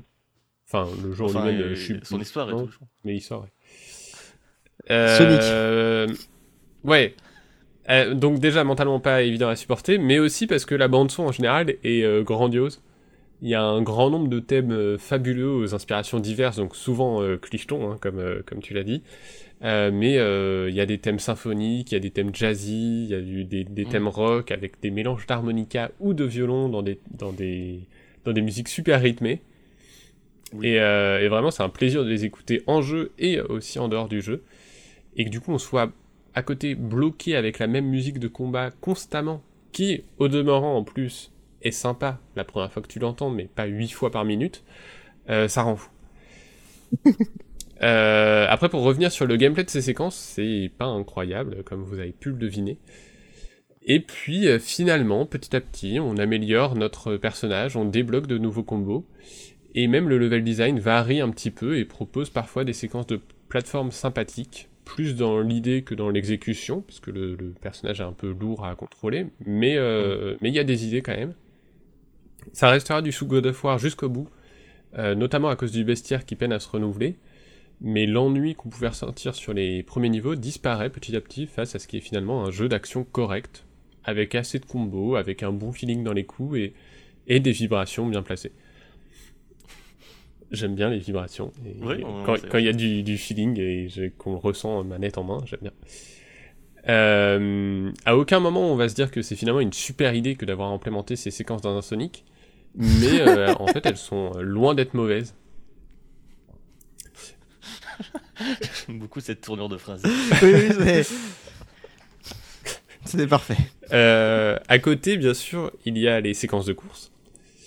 Et je le sais, c'est difficile de convaincre et même de vous convaincre que ces segments sont intéressants. Il y a souvent cette image du Sonic automatisé qui fonce avec finalement assez peu d'impact du joueur.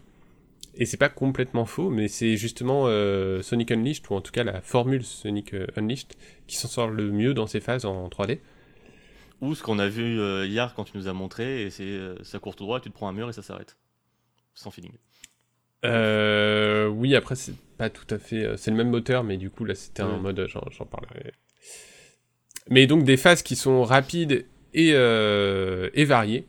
Mécaniquement, donc, les développeurs, par rapport à Sonic 2006, ont ajouté la jauge de boost qui se remplit en ramassant les anneaux, la glissade, le piétinement, un équivalent de l'attaque rodéo, euh, le drift et les pas de côté, ainsi que des QTE. Bon, ça, c'est anecdotique. Et des mécaniques qui fonctionnent aussi par rapport à 2006. Oui. Genre euh, les murs. Oui, voilà. Et bien euh, ça fonctionne. Et chaque niveau va pendant 5 à 10 minutes se renouveler constamment grâce à ces mécaniques. Euh, il y a évidemment les moments où, où l'on va foncer à travers les ennemis avec le, le boost en ligne droite et la caméra derrière, d'autres euh, mettant en valeur les pas de côté en esquivant les attaques ennemies, et d'autres, euh, aveu d'échec ou non, mais euh, des séquences où on, on va repasser sur des plans en 2D pour aussi mettre en avant un peu de plateforme sans trop non plus freiner le rythme. Et sur ces 5 à 10 minutes que représente chaque stage de Sonic, on n'a aucun temps mort, une sensation de vitesse qui n'a jamais été atteinte auparavant dans la série, et honnêtement euh, ni même après, à ma connaissance. Et une mise en scène ultra stylée, rythmée aussi par ces euh, musiques euh, super entraînantes dont j'ai parlé avant. Qui plus est, le côté trop, trop automatisé et surtout présent sur les premiers stages, les suivants fidèles à l'esprit Sonic n'hésitent pas à demander aux joueurs de réagir très rapidement, euh, voire même instinctivement, sans pour autant être spécialement punitif. Oui, il y a toujours euh, le délire de filet de sécurité où euh, Oui, euh, Enfin, si tu Bah, t'as quand même un chemin alternatif. De, de moins en moins, plus les niveaux avancent, mais, Ouais. mais en tout cas, oui, sur, les, sur la première moitié des stages, oui, c'est rare de mourir. Quoi.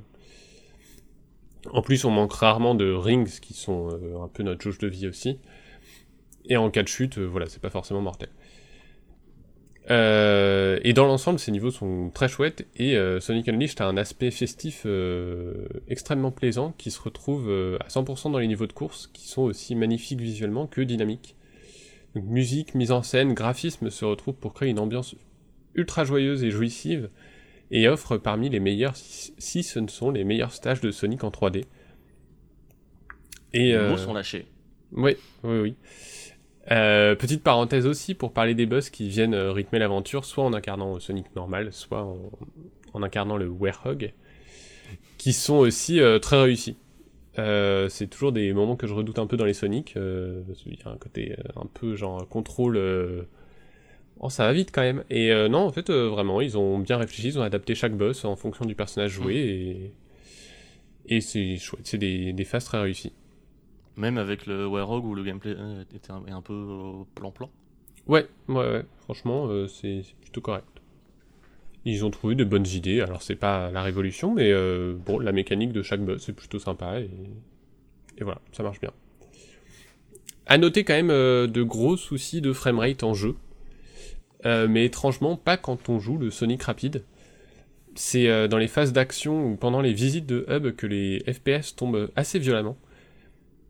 Euh, et d'après ce qu'on m'a expliqué, c'est parce que le nouveau moteur utilise la RAM de la console pour faire défiler les décors extrêmement rapidement, ce qui euh, marche très bien, c'est pour ça que c'est rapide, euh, enfin il n'y a pas de chute avec le Sonic rapide. Mais en contrepartie, il exploite beaucoup trop le processeur pour tous les niveaux statiques, qui en plus doivent afficher plus d'ennemis à l'écran, ainsi que plus d'effets visuels en combat. Hmm. Donc ça reste jouable, mais c'est quand même dommage, et vraiment, surtout dans les... Enfin, en combat, c'est chiant les chutes de, de, de framerate, mais même dans les hubs, quand pour le coup c'est très statique, il n'y a pas d'ennemis, rien, hein, que pff, vraiment il y a des grosses chutes, euh, c'est pas agréable du tout. Ouais, bisous au processeur de la 360. hein. Oui, bah, qui a tenu le coup, hein, la, ma 360 n'a pas grillé. Euh, et en plus, oui, c'est dommage parce que le jeu n'a jamais été porté sur PC. Euh, ceci dit, je le précise avec pas mal de jalousie, euh, surtout en direction de Fouane, la meilleure façon d'y jouer aujourd'hui, c'est en rétro-compatible sur Xbox Series avec le la console la plus puissante du monde. C'est vrai, qui fait tourner Sonic Unleashed. Euh, c'est bien la avec- preuve qu'elle est la plus puissante du coup. avec le, le, le patch automatique qui passe le jeu à 60 FPS et a priori sans, euh, sans grosse chute de framerate. Ah, faudra, que- faudra que tu me l'amènes quand même. On est, qu'on essaye. Ouais, bah avec plaisir. Euh, D'autre part, un modeur de Sonic Generations sur PC a aussi recréé les 8 stages de course d'Unleashed dans Generations. Ça s'appelle le Project, Project Unleashed. Ça marche très bien et ça représente un gros boulot fait avec un, un soin impressionnant. Mm. Ceci dit, ça ne représente pas l'expérience totale qu'est Sonic Unleashed. Et finalement, j'ai eu bien plus de plaisir à jouer au titre original, visiter les hubs, faire un niveau d'action et ensuite être récompensé par un niveau rapide, Mm. Plutôt que de juste enchaîner les niveaux comme dans le mode euh, sans euh, Tant contextualisation. que t'as pas la même sensation de vitesse, etc., euh, c'est pas aussi. euh, Non, non, ça reste le même moteur et tout, et je pense que c'est pour ça qu'il a réussi, à- en tout cas, à implémenter ces niveaux. Mais après, c'est pas tout à fait le même feeling malgré tout. Mm. Mais vous pouvez y jeter un œil, c'est quand même très sympa. Bah, ça, Vous avez ça- généré une musique, du coup. c'est- Ouais. Oui. Et c'est une belle preuve quand même que le jeu, euh, les, les niveaux, en effet, on t'a on t'a vu y jouer donc au mode euh, récemment, et les niveaux sont quand même ouais, vachement bien re- retranscrits, et ça, ça a l'air, et les niveaux ont l'air vraiment ok. Oui, Quoi. oui. C'est- Oui, oui, oui. Non, c'est- c'est en termes de c'est finition, c'est mode, quand même- mais c'est pas mal, ouais. Au final, tout ceci euh, n'explique pas euh, du tout pourquoi le renouveau de Sonic se devait passer par du God of War-like. Mais euh, pourtant, si jusqu'au bout la pertinence de ces phases euh, peine à se révéler, elle ne gâche en rien l'expérience et contribue même au sentiment voulu par le jeu de grande aventure. Euh, Sonic Unleashed est, un petit peu bizarre, mais c'est un jeu qui a quand même beaucoup de charme et, une sacrée identité. Et n'oublions pas que le nouveau moteur a permis de créer des niveaux de course absolument jouissifs, et c'est précisément cette formule qui sera réutilisée dans Colors sur Wii et Generation sur, euh, sur PC, PS3 et 360, qui eux sont des épisodes qui ont euh, plutôt bonne réputation. Alors c'est vrai que les phases d'action ne seront jamais uti- réutilisées et c'est tant mieux, mais finalement que deux jeux à succès reprennent le moteur et la construction des niveaux de cet Unleashed, c'est plutôt une belle preuve d'une formule réussie. Et avec le temps, on le voit, il a quand même ses fans et il est moins dénigré d'année en année. Qualitativement, il est loin de, de la période sombre du hérisson, même s'il se situe euh, chronologiquement pile entre les pires épisodes, donc euh, 2006 et Sonic 4. Après, je remets volontairement les deux épisodes Wii, The, The Secret Ring et, Ah euh, oui, et The Black Sonic et, et le Chevalier Noir, qui sont des spin-offs dont j'ignore euh, non seulement la réputation, mais aussi la qualité, honnêtement. Euh, évidemment, à terme, je jouerai à ces deux épisodes, et je jouerai également à Sonic 2006, et j'aimerais tu énormément, là, de toute façon, donc. euh, et j'aimerais énormément revenir vers vous en vous disant, eh, en fait, des années de mensonges, c'est très bien, mais il y a peu de chance. Sonic 2006, Euh, pour le peu que j'en ai vu, ce serait incroyable que tu viennes vers nous nous dire en fait ça va. Ouais, ouais. Ah, donc les problèmes de Sonic 2006, c'est juste qu'il y a plein de trucs qui ne marchent pas en fait. euh, c'est juste un problème de finition. Donc oui, dans l'idée, euh, je veux bien croire que ce soit cool, mais si juste il y a des trucs qui fonctionnent pas, bon. Bah, c'est- Oui, si c'est c'est injouable, euh, du coup, ça. Même Mm. si le concept de base est, est cool, si tu, tu peux pas, si tu peux pas l'expérimenter au final. Mais euh, ouais, j'ai hâte d'y jouer quand même, parce que un jeu vidéo c'est bien, un jeu vidéo qui ressemble à un autre jeu vidéo ça peut être bien aussi, mais un Sonic et surtout un Sonic en 3D c'est quand même une autre expérience. Il n'y a pas grand chose qui ressemble à un jeu Sonic, pas même un jeu Sonic d'un épisode à l'autre. Et c'est ça qu'il me fallait en ce moment, euh, vraiment. Surtout euh, les 3D. Oui, surtout les 3D. Euh, Sonic Unleashed, il m'a apporté de la bonne humeur, de la rapidité, une surprise de gameplay, et qu'importe la qualité, c'est l'ambition des développeurs de toujours essayer de se renouveler qui me plaît toujours. Et derrière cet amusement, par contre, il y a bien souvent, on apprend qu'en fait, il y a eu des contraintes de temps pendant les développements, des, des fins de mois rushées, etc., comme pour Sonic Boom ou Sonic Forces. Sega. Unleashed, lui, semble être un jeu complet, fini et assumé. Et du coup, j'ai encore plus de plaisir à apprécier ces idées étranges. Euh, à, no- à noter d'ailleurs euh, qu'un des seuls autres jeux que j'ai terminé depuis Elden Ring, c'est Solar Ash, à savoir un jeu qui va vite Mhm. avec une forme de homing attack. Donc Mmh. euh, je- j'aurais dû saisir les indices euh, plus tôt. voilà. Tout était là, les signes étaient là. L'univers il n'y a pas de ring dans démarre, Solar démarre un dans, Sonic. dans Sonic, il y en a. Ouais, il y, a des- il y a quand même des, Et dans des trucs Ring, à récupérer. Est-ce qu'il n'y a pas un Oui. niveau de Sonic qui s'appelle Solar H C'est possible, c'est possible. Un truc dans l'espace, un, un des niveaux dans l'espace. Je pense que. Solar Ash Zone. euh, Ouais. Stage 2. Act 1. Euh, merci beaucoup, Max, euh, pour cette euh, réhabilitation euh, de Sonic Unleashed. Euh, Oui. Peut-être. Alors, on peut, on peut le dire quand même que tu, tu, tu éprouves une, une grande sympathie envers le hérisson bleu. Oui, oui, oui. Donc voilà. Alors, je dis pas que, que tu es aveugle parce que tu es quand même assez euh, lucide hein, sur, tes, sur tes analyses, mais il y a forcément une, une sympathie naturelle qui peut, euh, qui Oui. peut se mettre. Après, Mais mais c'est vrai cette, sym- cette sympathie, euh, le hérisson l'a mérité. Mais Euh, c'est vrai que j'étais oui. très content de lancer le, de relancer le jeu en me disant vraiment les phases de, parce que j'avais déjà fait les deux, les deux premiers niveaux du, du Werehog. J'étais vraiment en mode ah par contre faut se farcir ces phases, c'est l'enfer. Et euh, bon, c'est pas, c'est pas très pertinent, mais c'est pas du tout l'enfer euh, non plus. C'est on pas a. juste parce que j'aime Sonic, c'est juste bon bah c'est des phases de beat them all, euh, PS2, pas très intéressant. Mais non, parce que l'enfer, c'est. c'est Dante's Inferno. Eh oui, eh, Ah, il est fort, il est fort. incroyable. Euh, merci, merci beaucoup, euh, Max. Et du coup, on va pouvoir euh, passer bah, encore une fois à de la potentielle euh, comment maltraitance animale, mais peut-être que euh, DL je va nous dire que non, aucun animal, même virtuel, n'aura été maltraité euh, durant cette expérience. DL, parle-nous de Red Dead Redemption 2.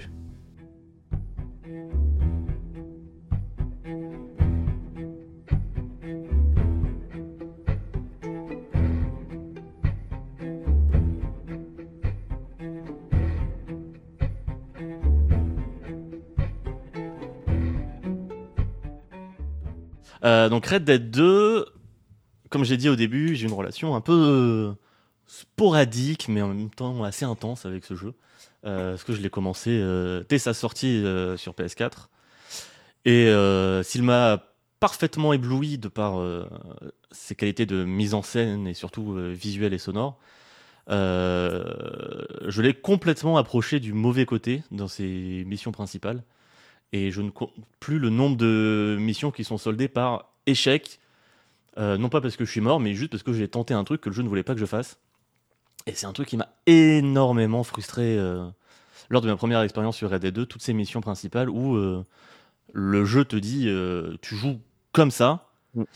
Et euh, je pense que j'étais un petit peu. euh, J'avais une approche un peu de sale con, voilà. euh, c'est un monde ouvert. En même temps, le monde ouvert aussi te donne beaucoup d'options, de, possibilités.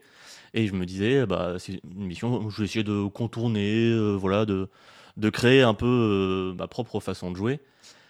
Et clairement, le jeu me disait tout le temps non, non, non. Et euh, bah, je ne l'écoutais pas. Ou euh, relation un peu compliquée. D'autant que, que, voilà, euh, j'y jouais sur PS4, donc euh, avec un framerate qui oscillait de 12 à 26 frames par seconde.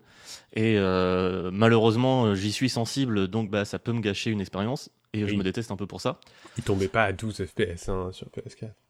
Ah, certainement que la première arrivée sur Saint-Denis. Ouais. Saint-Denis, ça tombait oui. vraiment, vraiment fort. Après, 12, Ah, t'exagères 20, peut-être. Ouais, tu dois être. Oui, euh, je pense que j'exagère. Entre Je 15 et jouais 20. à je Sonic que- Unleashed. je sais ce que c'est que 12 FPS. T'as joué à Deadly Premonition 2, Oui, je sais ce que c'est 12 FPS constant. constant. Le diaporama du code de la route. au moins, c'est stable. C'est très stable. on, a, on a réussi à faire tourner le jeu à une euh, vitesse constante. Hein, et en plus, surtout, euh, j'y jouais sur une euh, télé pas ouf, euh, euh, où j'avais un input lag assez présent.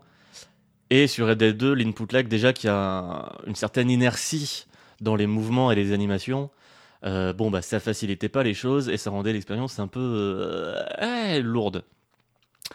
Euh, il a vite rejoint euh, ce, l'ar- l'armoire des jeux où Non, si, c'est sympa, mais il faudra que j'y retourne. Jusqu'au jour où sortie PC, ah bah bon, bah je le rachète sur PC et je le referai là.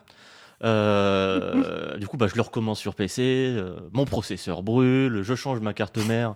Enfin, j'essaie de changer mon processeur, mais euh, je nique une soudure de ma carte mère, donc je nique ma carte mère. Bref, toute une aventure La hein, vie. euh, que de découvrir Red Dead 2. Euh, Un jeu qui vaut cher. Hein. Euh, tu vois, tu. Oui. euh, ah, qui m'a qui m'a coûté cher. hein. Monsieur, monsieur critique les jeux de société, mais Red Dead 2, combien il t'a coûté? Euh, je... Voilà. Un processeur, une carte mère. euh, Et deux fois le jeu. Deux fois. Voilà, hein. J'ai déjà 120 balles. Et au final, là, j'y joue sur, euh, sur le PC euh, que j'ai racheté. Donc, hein, voilà. Et sur une nouvelle télé. Donc, je ne compte pas le, le prix que ça m'a coûté. Mais aujourd'hui, j'en profite. D'autant plus qu'aujourd'hui, je sais un peu plus aussi ce que le, le jeu attend de moi. Qu'il a ses, son, comment dire, son approche un peu euh, jusqu'au boutiste. euh, et qui, même si elle diverge entre ces phases de jeu, euh, bah, je sais aussi plus m'y adapter et être à, son écoute, hein, à ce jeu capricieux. Et je me dis, vas-y, je, je, joue comme tu veux et ça se passe bien mieux. Il y a surtout, donc, la première chose vraiment qui fait que ce jeu me fascine. Euh, cela dit, même si euh, aujourd'hui j'y joue euh, mieux, faut... j'y joue aussi, comment dire, quand il est ressorti sur PC en 2019, j'y ai joué quelques heures, puis je l'ai désinstallé, puis j'ai rejoué en 2020, puis j'ai désinstallé, puis je l'ai rejoint en 2021, puis j'ai désinstallé. Et là on est en 2022, bah, je l'ai réinstallé. Donc ce qui fait que là j'en suis à 120, 130 heures de jeu, et j'en suis toujours au chapitre 4. Euh, tout va bien Tu ne le finiras jamais, quoi. C'est mon fil rouge, c'est comme dans euh, Interville ou quoi, qu'il y avait des, des épreuves en fil rouge. Euh, voilà, moi c'est euh, Red Dead 2. Et ça me va très bien d'y jouer comme ça, mine de rien. Ah oui. Même si là, ça fait longtemps que, que j'accroche bien et j'accroche bien plus surtout. Parce que aussi, voilà, je, je suis moins frustré par les frustrations possibles. Euh, pour reprendre mon cheminement de pensée, donc, ce qui me rend toujours aussi maboule et ce qui, fait que euh, voilà, je peux juste passer des heures entières à jouer à Red Dead 2 sans rien faire, c'est juste cette capacité du jeu à t'immerger vraiment dans, son monde. Euh, et ça passe notamment par une des choses qui a été le plus critiquée du jeu, c'est ces lourdeurs justement d'animation, le body awareness, qui est à la, base surtout une, un, un concept utilisé dans les jeux à la première personne. Euh, le body awareness, de te faire sentir euh, le poids de tes mouvements, etc. Mm, mm. Voilà, Mirror's Edge, j'en ai une formidable démonstration, et même les jeux Battlefield aussi euh, le font pas mal. Euh, bon, ça reste du dice. Euh, ce côté où oui, tu, le personnage a un poids et les actions que tu fais, bah, c'est pas un truc flottant où ça ancre le personnage dans l'univers, ça le rend beaucoup plus tangible et ça rend, de par le fait, l'univers et les interactions qu'on a avec euh, encore plus tangibles. Mm. Euh, et ça, c'est Mm. vraiment une des priorités du jeu. Il y a des animations aussi. euh, Oui, voilà, c'est ça, toutes les animations, toutes pour les. Fouiller les corps et tout, il y a une animation à chaque fois où il va faire l'animation. C'est ça, toutes les actions et- qui, toutes les actions qui sont automatiques dans plein de jeux. Voilà, euh, Ouais. Des jeux même ultra réalistes à la The Last of Us, ils s'emmerdent pas quand on cherche un, un tiroir. Euh, le personnage met vaguement la main euh, sur l'établi ou le tiroir et hop. Ouais, c'est limite. Et Euh, il passe, pour- tu sais, il, est- il a une main aspirateur, c'est. Hop là, tout est. Oui, voilà. Et, et, et ça marche très bien, on n'est jamais en mode oh ça nique l'immersion. Euh, non, parce que ça va dans le flow du jeu. Euh, parce que le jeu a, a ce flow là. Mhm. Euh, ce que Red Dead ne cherche pas du tout à faire. Euh, D'autant que Red Dead, comme je l'ai dit, cherche aussi à rendre tangible, mais aussi à donner du sens à chacune de ses actions. Euh, parce qu'on joue Arthur Morgan, et Arthur Morgan est un personnage écrit, défini, qu'on va pouvoir un petit peu modeler, mais globalement, ça n'aura pas d'impact. Je vais revenir plus tard sur, euh, sur l'aspect moralité du jeu et les définitions, les choix, etc. qu'on a sur Arthur Morgan. Et vraiment, quand tu dois fouiller un, tiroir euh, dans une maison qui, n'est- qui ne t'appartient pas, eh ben, tu, tu vas te poser la question est-ce que je le fais? Parce que ça aura un impact rien que sur ton expérience, parce que ça va te prendre quelques secondes où Arthur va se mettre en face du tiroir, ou- ouvrir le tiroir, et s'il y a quelque chose dans le tiroir, tu vas rappuyer sur une touche pour prendre l'objet dans le tiroir ou pas, et ensuite le refermer. Et certes, c'est une lourdeur, mais- je trouve ça très pertinent parce que bah, chaque action est lourde de sens. Et en vrai, looter un cadavre, euh, bah c'est chaud. Euh, quand réfléchis, Ouais. c'est une action qui est ultra banalisée dans les jeux vidéo parce que euh, l'action est devenue un, un mode de- d'interaction banalisé aussi. Mais oui, bah, looter un cadavre, c'est chaud. Et quand euh, tu, sors d'une fusillade en mission et que tu te dis, bah, dans n'importe quel jeu, tu vas euh, courir vaguement autour de l'arène et récupérer tout, bah là, non. Tu, euh, si tu veux tout looter, il va falloir qu'Arthur Morgan prenne chaque cadavre un par un dans la main, fouiller dans ses manches, dans, dans ses poches, etc., un par un. Mm. Et quand, si tu le fais, déjà, bon, ça va te prendre du temps et euh, ton cerveau de gamer va être en mode, Mais, gna, gna, gna, je vais faire des trucs intéressants. Et en même temps, ton cerveau d'empathie avec Arthur Morgan va être un peu en mode euh, C'est chaud ce que je fais là, Arthur Morgan, t'as l'air d'un sociopathe. Euh, Euh, donc peut-être que petit à petit, tu vas dire euh, Peut-être que je vais pas le faire en fait à chaque fois, d'autant que c'est pas tout le temps très worth it non plus. D'ailleurs, dans, la même, dans le même ordre d'idée, quand tu parlais d'ouvrir les tiroirs et tout, quand tu vas cambrioler une maison, un truc, c'est assez marquant. Moi, ça, je sais que ça m'avait marqué de se dire tiens, est-ce que je ferme ce tiroir? Je viens de dépouiller une commode. Oui. Est-ce que je la ferme ou est-ce que, comme des cambrioleurs dans la vraie vie, bah, euh, j'en ai rien à foutre, je vais pas perdre du temps à refermer, tu vois je viens de prendre ce qu'il y a à l'intérieur. Et c'est assez, euh, tu vois, et enfin, je sais pas si vous, ça vous l'avez fait, mais quand tu sors d'une maison où tu sais, t'as tout ouvert et tu laisses tout ouvert, c'est, c'est, Tu te sens mal. il y a vraiment un truc qui, qui fonctionne, alors qu'en effet, dans n'importe quel autre jeu, bah, tu n'as même pas l'action ouvrir le tiroir. C'est-à-dire que tu vas Oui. prendre le truc et, ou alors quand t'as pris l'objet, ça se referme tout seul, tu vois. Là, c'est vraiment à toi de le refermer.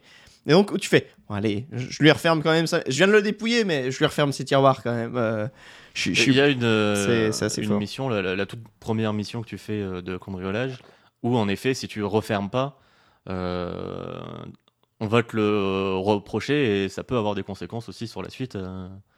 Donc oui, là- là-dessus, c'est comme on le disait, ça, ça donne du sens à tout ce que tu vas faire, quoi. Et c'est pareil pour la chasse. Euh, tu peux pas euh, chasser et ramasser la peau en deux secondes Mm, comme mm. dans Assassin's Creed dans Horizon euh, où limite en mode bon euh, je ferme les yeux deux secondes et c'est fini là non non tu vas aller le dépecer et putain les animations de dépeçage ils sont allés Ils ont, ils ont- et c'est violent de ouf et c'est giga malaisant Ah, la première fois que tu déposes un lapin, là, tu fais. Oh ouais en plus le lapin il le prend d'une main Ouais, il retombe comme un gant de Mm, toilette. Ça- ouais. Et quand tu vas dépecer ouais, un, crocodile, bah ça va prendre des plombs, Mm, mm. ça va être un- et après tu vois l'animal là qui reste là, ah c'est je pense que ça a marqué tout le monde et c'était déjà un peu dégueulasse aussi dans Red Dead 1. Euh, mais ça prenait pas autant de temps, c'était pas au- au- aussi jusqu'au boutiste et aussi euh, Ah bah, là, ils se servent vraiment de la technologie, euh, d'avoir des images vraiment encore plus. En plus, tu peux le faire à la première personne, quoi. Tu peux te mettre à la première personne et vraiment.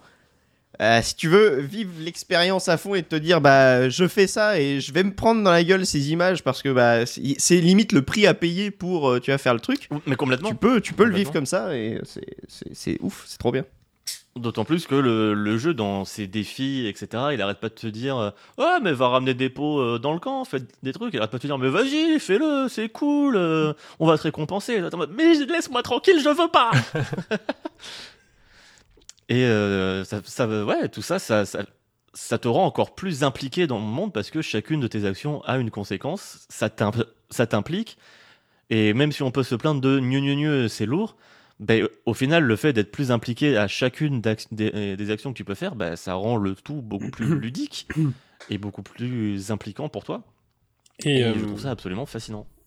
et cette lourdeur et cette lenteur aussi euh, dans l'ensemble de tout ce que tu souhaites faire, je trouve euh, se marie aussi parfaitement bien, tu vas peut-être en parler, mais à l'ambiance, euh, bah, au fait d'être dans un western, c'est lent. Oui. De, de par sa définition, euh, c'est ouais, un genre as- assez lent en général euh, et où on profite, où il y a le on profite de la nature, on profite du calme, on profite de tout ça. Et Mm. même looter les cadavres, c'est aussi genre, bah oui, non, c'est normal que je doive prendre mon temps pour euh, looter les cadavres, même s'il y a aussi ce truc de genre, ça donne une- un poids, ça donne des conséquences euh, à nos actions, mais il y a aussi ce truc de genre, non, mais je suis dans un western, tout ce que je vais faire prend du temps. Ouais. C'est vrai. beaucoup. Non, j'ai fait le choix de pas parler de, des analogies avec le cinéma, le western, machin. C'est Rockstar, on connaît quoi? On écho.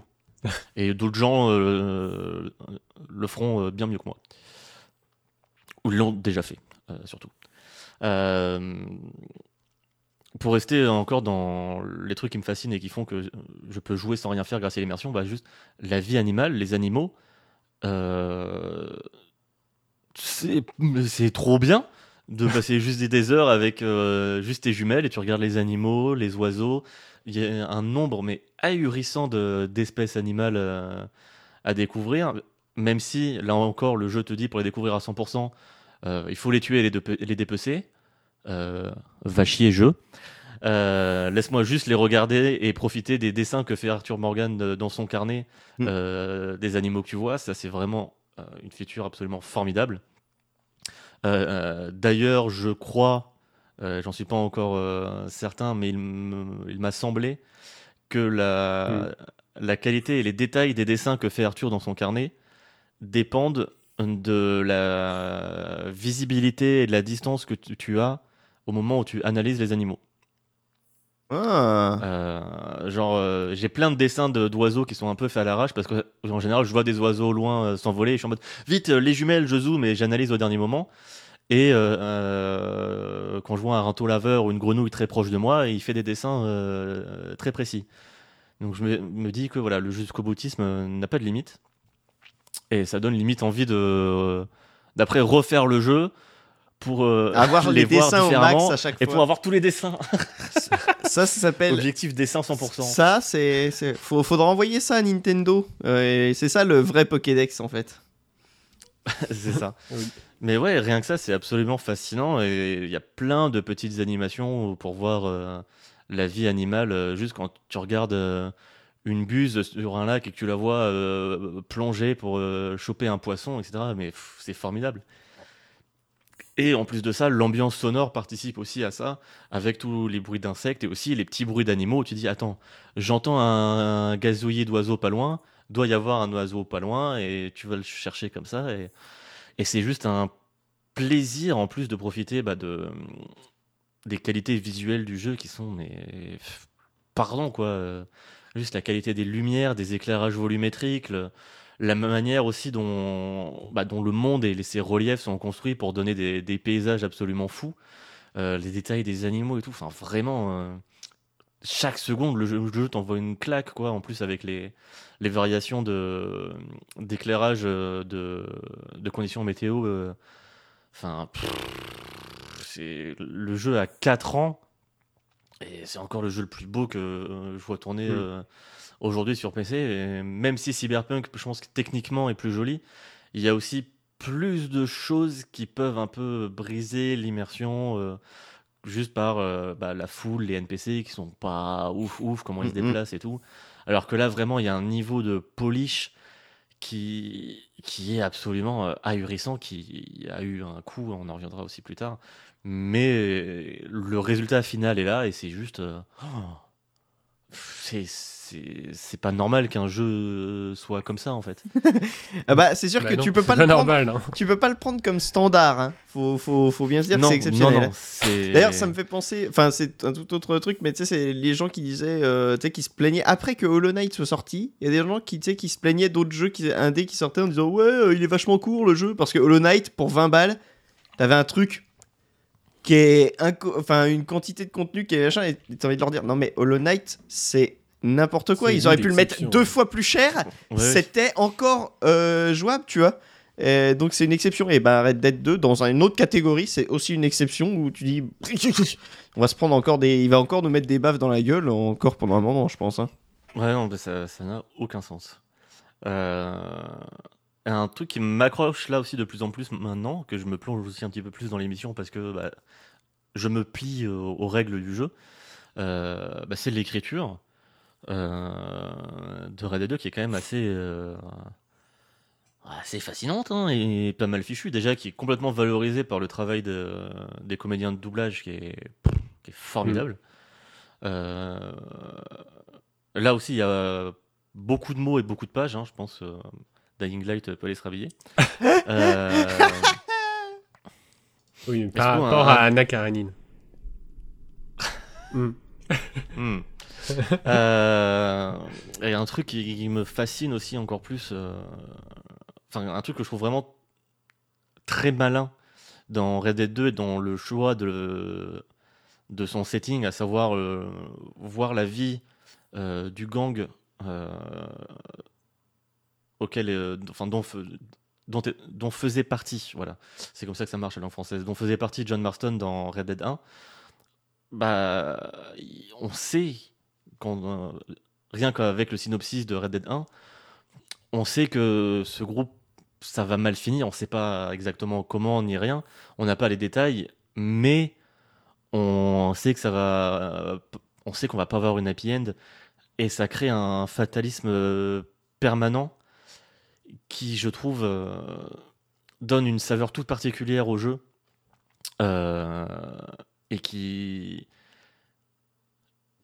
comment dire qui crée du sens à notamment bah, la, Mm. à la rigidité notamment des niveaux scénarisés où bah euh, faire Mm. ces niveaux scénarisés au final il faut accepter une sorte de fatalisme de bah, je n'ai pas la main et je n'ai pas euh, je ne suis pas euh, au centre euh, de cet univers et ce n'est pas moi qui vais pouvoir modéliser euh, ces, ces séquences-là, ces actions à ma façon.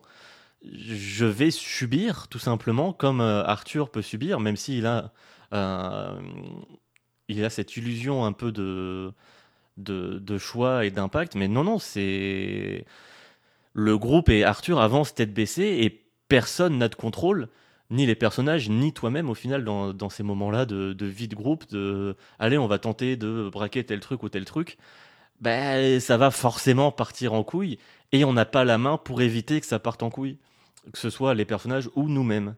Donc certes, c'est un peu euh, relou en termes euh, gameplay, mais ben, c'est logique et ça fait sens et ça marche aussi dans l'ambiance où tu dois te résigner au final à, à accepter que Rockstar soit en mode non, non. euh, dans ces séquences-là, on veut faire des trucs très cinématographiques, donc ça sera bien cadré, les scripts seront au millimètre près. Et si tu sors de la zone qui déclenche les scripts, on te met un game over parce que bah, euh, tu casses les couilles. Mais en même temps, bah, euh, ça, fait ça fait sens et ça, ça, ça participe à l'ambiance aussi, je trouve. Euh, donc je dis pas que ça, les, que ça justifie ou dans pas que ça les rend, que ça rend cette approche ok. Euh, parce que ça reste bah, ultra dirigiste et dans un jeu comme Red Dead où euh, le monde ouvert est, si euh, euh, ça crée quand même un, contraste qui peut être frustrant et je l'ai été souvent frustré. Mais je dis que je le comprends, donc ça va. Et euh, mais en fait, c'est ça ce que tu dis. Le, le- ce, qui est, ce qui est dérangeant, c'est surtout le contraste. Et dans le monde ouvert, t'as presque l'impression d'être en face d'un immersif, d'un immersive sim, tu vois.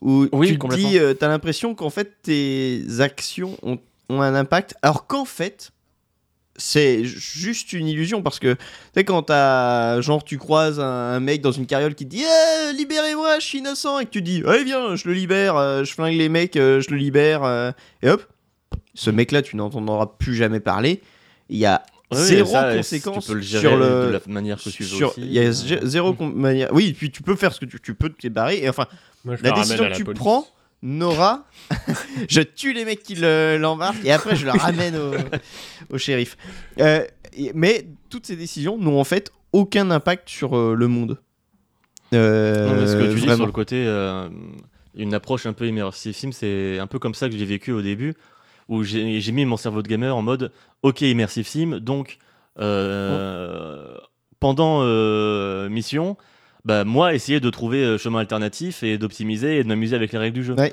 Et sauf que le jeu arrêtait pas de me mettre des tartes, des tartes, des tartes en mode non, non, Mm. non. Et j'étais là, il comprend pas, Et- il Prey Dishonored. Oui, oui, oui, c'est ça. Et alors que, en fait, pas du Alors tout. que pas et, du tout, euh, quoi. mais je crois, des- du coup, euh, enfin, je vais spoiler sans spoiler. De toute façon, on a, on a le droit, le jeu est vieux, mais je vais pas spoiler le scénario. Mais à la fin, en f- je crois que les seules, les seules différences que tu peux J'ai avoir. spoilé, mais pas spoilé. Mais à la fin. Non, mais les seules différences que tu Non, peux mais oui, avoir, t'as pas huit fins Voilà, différentes. t'as c'est- ouais. je crois que c'est Non. une cinématique qui change et qui ça change pas le scénario en fait c'est juste euh, visuellement je crois que ça change il me semble je me suis pas renseigné sur euh, ce que ça peut faire mais je crois que c'est vraiment un, un changement Ah 3. visuel. C'est mais alors limite limite.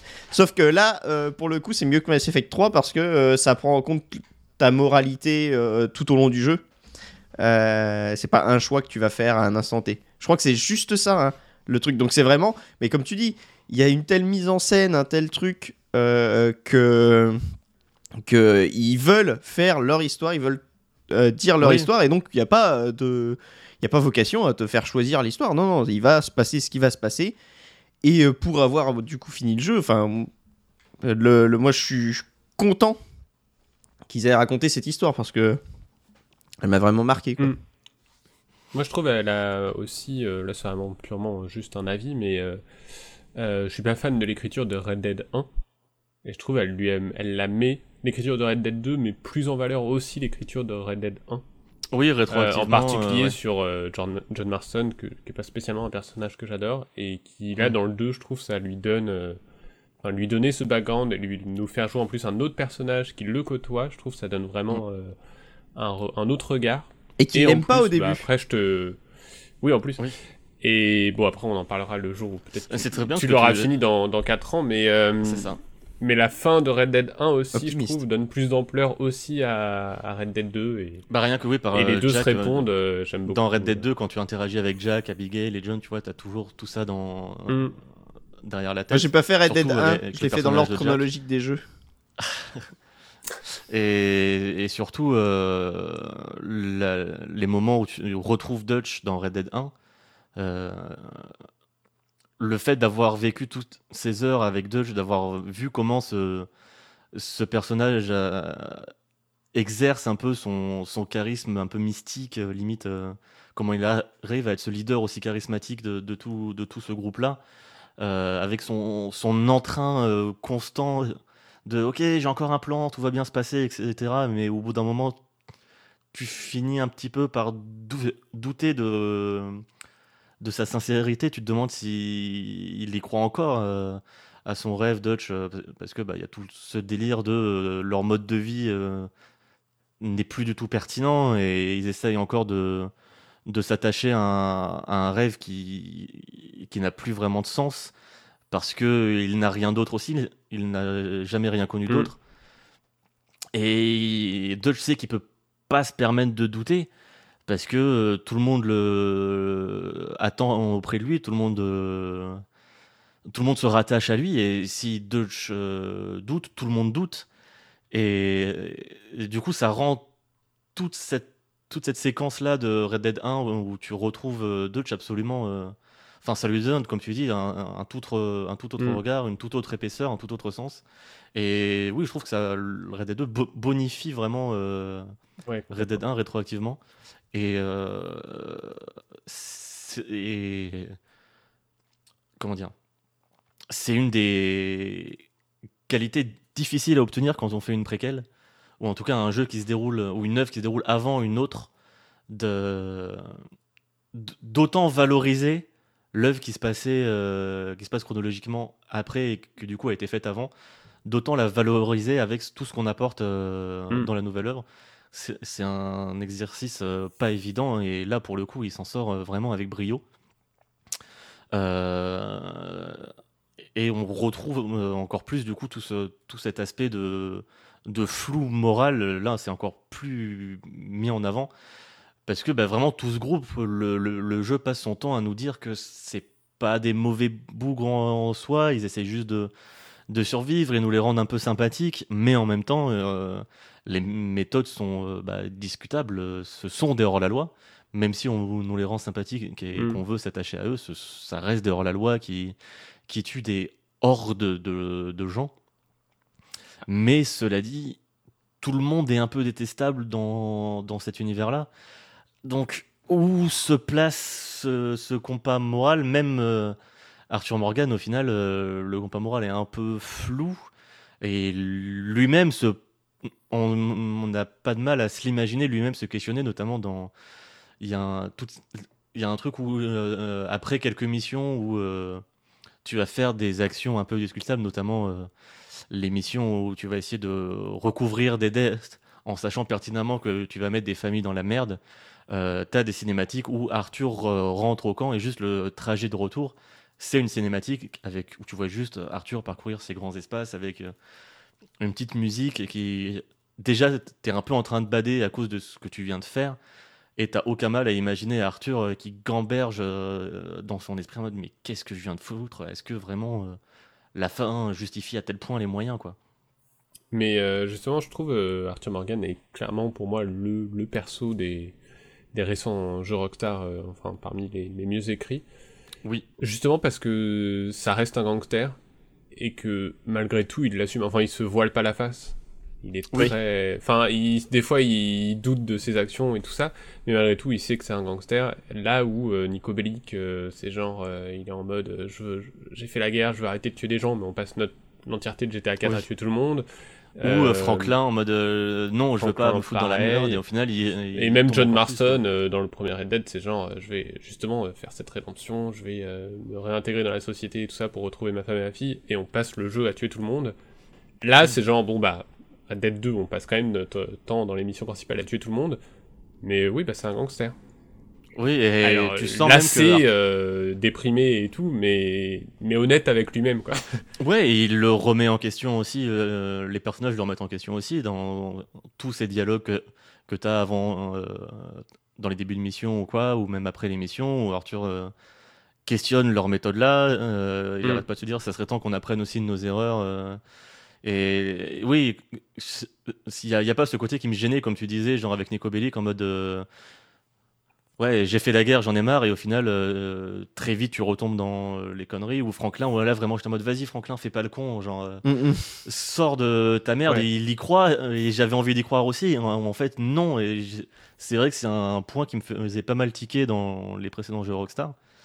Et, et, et là, je suis, ça me satisfait parce que je sens que que Arthur se questionne un peu comme moi, même si lui, il accepte cette fatalité-là de... Bah, de toute façon, il n'a jamais rien connu d'autre aussi. Il a grandi comme ça, il a été éduqué comme ça, et il n'a pas d'autre moyen de s'exprimer dans le monde, d'interagir avec le monde. Et nous non plus aussi, en tant que joueurs, on n'a Mm. pas d'autre moyen d'interagir avec le monde. Mm. Et tout ce système moral-là, ça m'amène au système d'honneur qui... Je sais pas à quel point c'est du génie ou juste euh, un heureux acci- accident, mais je le trouve si ironique et désuet et non sensique. Euh, c'est vraiment euh, un système binaire idiot où tu tues des gens et si tu veux, tu peux passer une heure à décimer une ville entière et le jeu te dira euh, mauvaise action, tu perds des points, mauvaise action, tu perds des points. Et après, tu pourras passer 20 minutes à juste relâcher 30 poissons ou dire 60 fois bonjour- aux gens et hop, tu redeviendras quelqu'un de gentil. Et, et je trouve ça absolument fou que le système du jeu qui soit complètement cassé et qui n'ait aucun sens soit le système de moralité. Alors que c'est bah, la thématique principale même du jeu. Est-ce que le jeu nous raconte que euh, où tu situes la moralité, tu vois et et je trouve ça. hum, C'est un message, c'est pour dire que les personnages ils sont limite ils marrant. ont une moralité cassée. Et ouais, que la vision même de la moralité n'a pas de sens au final dans, dans cet univers-là où. Qu'est-ce que ça veut dire au final d'être une bonne ou une mauvaise personne si euh, juste ça se définit par tes actions et du coup c'est juste genre une jauge à remplir? Enfin voilà, à chaque fois ça me fait un peu doucement rire quand juste je dis bonjour et je vois la, jauge qui fait ting ting, yep, t'es quelqu'un de gentil alors que moi je dis juste bonjour parce que ça me fait rire. Et surtout qu'à Saint-Denis, il y a des gens qui te parlent en, français ou en espagnol et je trouve ça absolument rigolo. Euh, et je trouve ça fort de sens aussi au final que ça change rien qu'Arthur soit quelqu'un de sympathique ou, un psychopathe qui agresse tout le monde. Il aura toujours le même rôle au sein du, groupe. Euh, le groupe connaîtra toujours le même destin et Arthur connaîtra toujours le même destin. Et euh, parce qu'au final, ce système de moralité n'a pas vraiment d'impact, à part juste euh, la tonalité que pourra prendre Arthur dans certaines répliques au- automatiques, genre quand tu lootes ou quoi. Et euh, peut-être aussi avec, les, les marchands ou deux, trois trucs comme ça, mais en vrai, c'est un maquillage qui sert à rien et qui ne se cache pas d'être un simple maquillage qui n'a pas d'impact. Et comme je dis, je sais pas si c'est du génie ou juste un heureux accident parce qu'ils ont repris ce système de moralité de, de Red Dead 1 parce que c'était quelque chose qui se faisait dans le temps avec les Infamous et des trucs comme ça. Et, et c'est juste un reliquat de game design d'un autre temps, mais qui là trouve tout un sens que je trouve un peu savoureux. Et ça me fait un peu rire. Et enfin, comme on, le disait tout à l'heure, l'existence de, ce jeu est une anomalie. Euh, c'est pas normal qu'un jeu comme ça euh, existe et ait pu être développé. Et euh, j'ai envie de rebondir sur le, le billet qu'avait euh, qu'avait fait Fouane sur notre site euh, ketchupmagno.fr euh, concernant Cyberpunk 2077. Euh, où tu faisais peur aussi d'une certaine, pas d'une culpabilité, mais en mode ah, on Mm. sait que c'est- des œuvres qui ont été faites euh, dans la souffrance et avec un non-respect de valeurs euh, qui nous sont quand même un peu chères, genre Eh, vous êtes des humains, on peut vous protéger votre santé mentale et physique. Euh, et clairement, euh, Red Dead 2, bah non. Il était fait avec des méthodes de travail absolument euh, Désastreuse. dégueulasses et désastreuses, ouais, que ce soit dans, dans les heures euh, travaillées et non rémunérées, le, le délire de, des personnes qui ne sont pas créditées dans le jeu euh, juste parce qu'elles n'étaient pas là au moment où le jeu est sorti, même si euh, bah, tu as souffert pendant 7 ans. Euh, voilà, hein, une gestion de planning absolument euh, bah, très capricieuse de la part des pontes. hein. On se souvient notamment du, de la panique au moment où euh, les têtes se sont dit Eh, en fait, euh, ça serait trop bien qu'on rajoute des bandes noires euh, sur toutes nos cinématiques. Euh, spoiler, il y en a quelques-unes, hein, des séquences cinématiques dans Red Dead 2 quand même. Euh, donc il a fallu toutes les retravailler, les, les recadrer, etc. pour, euh, pour euh, euh, bo- rajouter ces, ces bandes noires parce que euh, un peu au dernier moment ils se sont dit, ah tiens, il faudrait qu'on les rajoute. Euh, là, c'est un jeu qui a été évidemment maintes et maintes fois repoussé. Mais en même temps, euh, voilà, je me cache pas que un tel niveau de détail, de richesse, etc., bah, ça me fait kiffer. Mais en même temps, ça a un coût aussi euh, monumental. Et, au final, est-ce que c'est bien nécessaire? Euh, Pourquoi pas? Enfin, quelque part, je me déteste aussi d'être. euh, Enfin, moi, je suis le premier à m'émerveiller euh, devant toutes ces animations et ces détails et cette beauté et cette richesse. Et je sais que, bah, euh, oui, c'est pas, euh, c'est pas gratuit et il y a eu plein de sacrifices qui ont dû être faits. Enfin, euh, voilà, j'ai dit les chiffres tout à l'heure, euh, un peu en, en me moquant quand tu parlais de, de ton jeu de société. euh. Mais voilà, c'est littéralement 8 ans de développement, plus de 800 millions de dollars et plus de 3000 personnes qui, qui ont bossé dessus. Et je sais même pas si c'est plus de 3000 personnes, ça compte les personnes qui sont pas créditées. Enfin, c'est ahurissant. Et en même temps, c'est aussi le symbole d'une industrie de, du triple A qui, qui est malade euh, à chercher absolument à faire toujours plus, plus, plus, plus, plus. Euh, même quand, enfin là, on a, on a quand même atteint un point où euh, on s'en fout de faire plus, faites euh, plus malin et, et plus intéressant. Et je trouve ça cool que l'industrie a l'air de shift un peu plus Mm. ses priorités vers faciliter justement l'atteinte de, de, télescopes, euh, avec notamment bah, le Unreal Engine 5 euh, qui semble aller complètement dans cette direction de faciliter la vie aux développeurs, euh, leur éviter de, aussi de, de devoir autant sacrifier des, ambitions et faciliter leur réalisation avec la manière dont ils gèrent l'affichage, les polygones, dont ils automatisent certains trucs, notamment l'affichage des objets à distance, etc. Il y a plein de, de contraintes techniques que l'Unreal Engine 5 a l'air de vouloir un peu euh, gommer pour justement faciliter Mm. la vie euh, la vie aux équipes et pour rendre le, le travail plus plus simple et aussi plus intéressant. Euh, Le ray tracing aussi, c'est complètement ça. Euh, de plus avoir à passer des heures à, à faire des calculs et à placer des points de lumière à la main euh, Mm. partout pour avoir un rendu réaliste. Enfin, quand tu vois la gueule de Saint-Denis, euh, la grande ville dans Red Dead et tous les.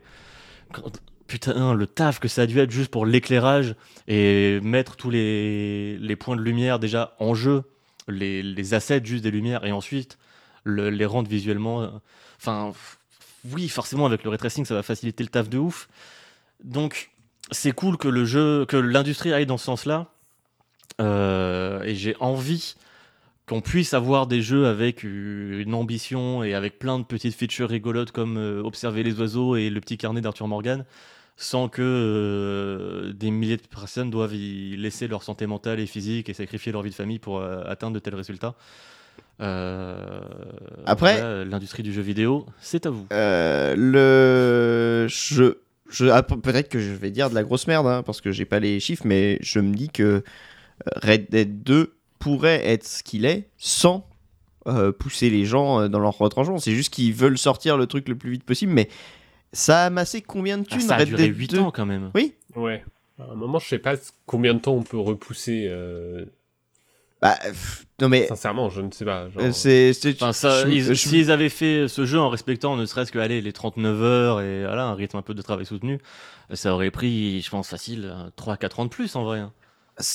C'est- tout, tout des euh, enfin je sais pas parce que bah, déjà toute la C'est de l'estimation vraiment à la louche. Euh, mais... tout- tu vois, enfin, je pense que les rythmes de va travail sont pas les mêmes en fonction du moment où t'en es dans la production du jeu. Tu vois, va y avoir Oui, oui. un moment où ça va être beaucoup plus ardu. Bah, La pré-production, de toute façon, tu peux pas la rusher. Tu peux pas, euh, tu vois, il y, a- il y a des trucs, euh, euh, il y a des trucs que tu peux pas compresser. Et le problème, je pense, hein, c'est que certaines têtes pensantes ont tendance à penser que le développement, euh, si tu mets 9 personnes, tu feras le travail 9 fois, neuf fois plus vite. Euh, c'est ce que je dis tout le temps quand je veux ex- quand, quand, quand, quand on me donne au taf euh, des trucs et que je dis euh, il n'y a pas le temps puis on me dit bon on mettra plusieurs personnes je fais ça marche pas comme ça c'est avec pas 9 comme ça, oui. femmes tu ne fais pas un bébé en un mois ça ne marche pas comme ça. Tu vois, et, et, et, euh, et donc il- il- mais et je pense que ce problème est euh, mondial euh, parce que tu te dis euh, que Oui, le développement c'est bah si euh, mais non parce qu'il y a des choses il faut les faire dans l'ordre. Et donc tu ne peux pas euh, tu vas tout faire. Et donc mais alors oui ça aurait pris Oui, plus surtout de temps dans le jeu vidéo où, où mais vu vidéo la thune qu'ils ont château de gagné cartes, quoi.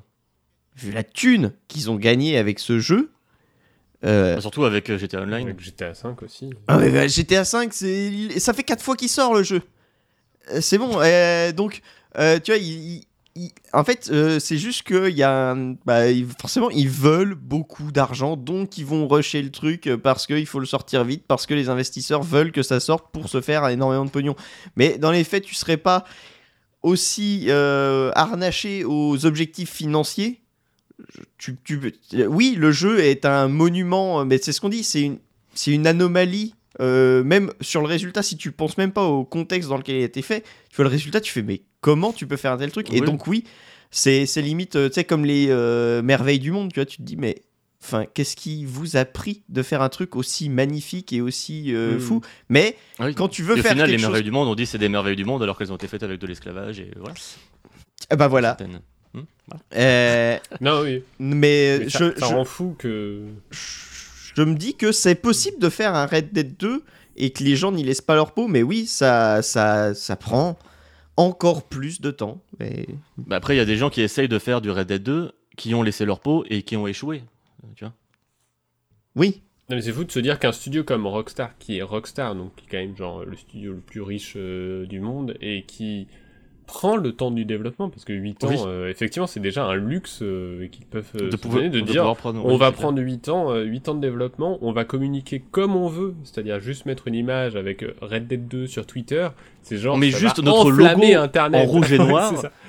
Oui, c'est Et ça. voilà, on dit il y aura un trailer euh, tel jour à telle heure et le, le monde entier arrête de respirer. euh, genre, c'est Et fou. que euh, et que ils, ont déjà ce luxe de pouvoir prendre leur temps, de pouvoir euh, de pouvoir euh, communiquer comme ils veulent et tout ça, et que en fait même ça, ça ne suffit pas. Ils sont quand même euh, obligés, je ne sais pas, mais en tout cas dans leur direction, ils sont, il y a quand même des gens qui se disent qu'ils sont obligés de faire du. Et surtout qu'il y a aussi ce problème entre guillemets où les il y avait cette ces gros titres de ils font des semaines de 70 heures et tout machin. Dans les faits, c'était surtout enfin la réponse de Rockstar c'était oui non, c'est nous les frères Horser qui faisons 70 heures euh, qui qui comptons pas nos heures parce que on, on est passionné et de toute façon ces ces deux-là, ils vivent comme ça, c'est leur truc et c'est ce qui leur fait kiffer et bon soit mais le problème, c'est que bah, quand t'as euh, tes boss qui, Mm. qui taffent comme des oufs, bah, euh, t'as cette pression de merde. de- il faut un peu qu'on les suive, etc. Et si je fais juste mes horaires, on va, on va mal me regarder, en fait. Et ça, bon. Après, ça sera très intéressant de voir euh, ce que va donner euh, GTA 6 maintenant que la direction de Rockstar a été chamboulée et, et qu'il y a eu des, des départs, etc. Euh, ça va être intéressant de voir aussi le résultat final. Parce que mine de rien, chaque jeu Rockstar est un peu une petite bombe à, à chaque fois en soi, comme tu le dis. Oui. Parce que c'est les seuls qui peuvent se permettre de prendre autant le, le temps, etc. Et surtout maintenant qu'ils ont un revenu de cash aussi régulier et aussi conséquent avec euh, GTA. GTA 5 et GTA Online. Euh, donc ouais, c'est un, une manière de concevoir les jeux vidéo qui est unique. Et même si euh, c'est des projets que c'est jamais caché de vouloir singer leur modèle, euh, bon, ils se sont quand même bien cassés les Ah, dents ils là, sont- ils sont cassés la avec gueule, hein. Cyberpunk.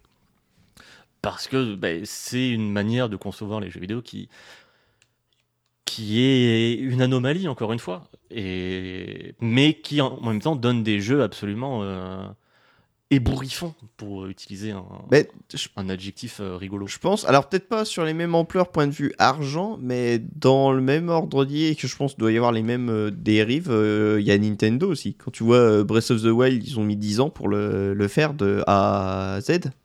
Et, et Mm. je, je pense pas que Nintendo et les employés, de, les développeurs de Nintendo aient vraiment de meilleures conditions de travail que ceux de Rockstar. hein. Je pense qu'au Japon, euh, je me fais très peu, Personne je me fais très peu d'illusions. Ouais, c'est ça. Oui. Euh, ouais. Et je pense qu'ils sont, c'est un peu genre- dans la même. euh, enfin, c'est pas du tout les mêmes jeux, hein, forcément. Enfin, je, je crois qu'en termes de le type de jeu qu'ils font, il y a rarement plus écarté que euh, Rockstar et Nintendo. Mais euh, dans l'idée de, on prend le temps de faire ce qu'on veut.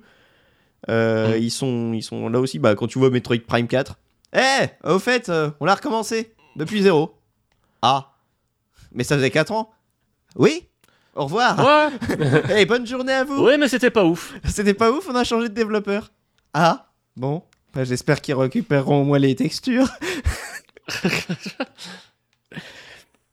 Donc ouais, enfin de toute façon après c'est comme tu dis, je pense que euh, avec les dossiers qui sortent et tout ça, euh, progressivement l'industrie va euh, dans le bon sens, mais il y a encore, je pense, un Ça grand grand prend du temps. Ah hein, bah quand- oui, oui. Tu vois juste les, les mouvements de syndicalisation, notamment chez Activision, etc., qui sont vite euh, hop, hop, hop, hop. Mais ça, c'est. ça, je pense euh.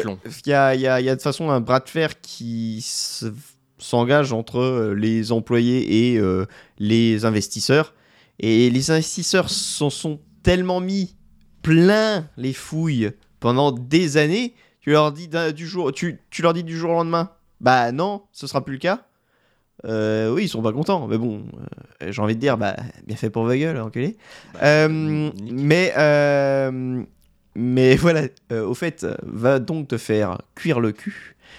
Euh, mais, euh, mais voilà, Mange un frigo. il, il va falloir, euh, falloir que ça prenne du temps et que, enfin, ça, ça prendra du temps forcément, mais je pense que ça, ça j'ai- encore l'espoir. Je vis avec l'espoir que ça aille dans la bonne direction et que ça aille jusqu'au bout, surtout. Ouais. Et bien voilà. Oh là là, c'était c'était fort intéressant une fois de plus. Bravo tout le monde. Bravo, euh, félicitons-nous, félicitons euh, nos euh, supporters sur euh, Patreon. Euh, Merci, hein. merci encore. merci à vous, on prendra des photos euh, des États-Unis pour vous. Euh, on va aller visiter les. Et voilà, c'est maintenant qu'on annonce notre visite des studios Rockstar. Euh, Et on va leur dire Oh, ouais, quand même euh, pas- euh, Soyez gentils Et également de, de la Sonic Team, Ah, ma part. Vous n'avez pas accepté l'invitation, mais On va y aller avec euh, le code du travail et. euh, Euh, Non, bah de toute façon, on se retrouve le mois prochain pour l'ultime épisode de la saison.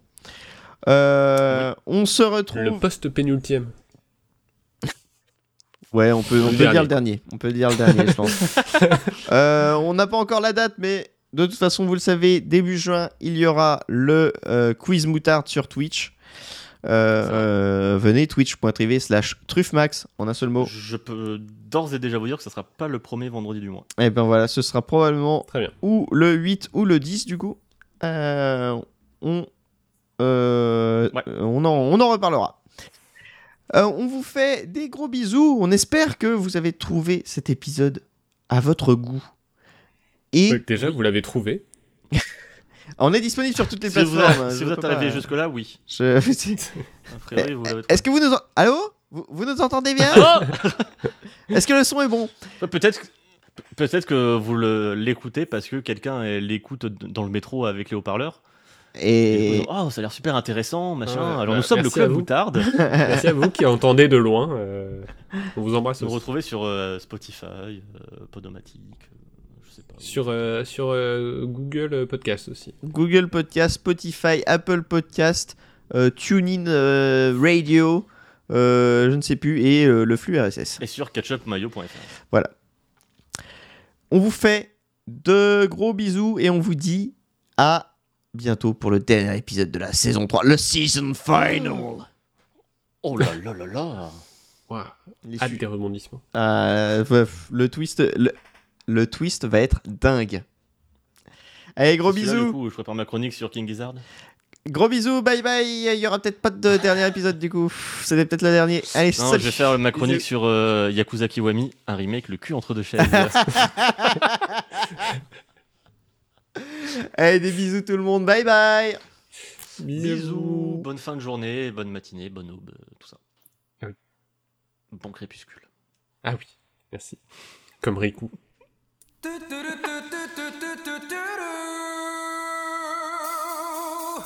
Crème moutarde.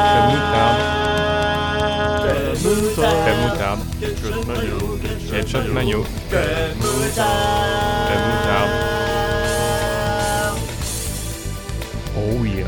The mutard. C'est fini El club del mutardo. Crème moutarde.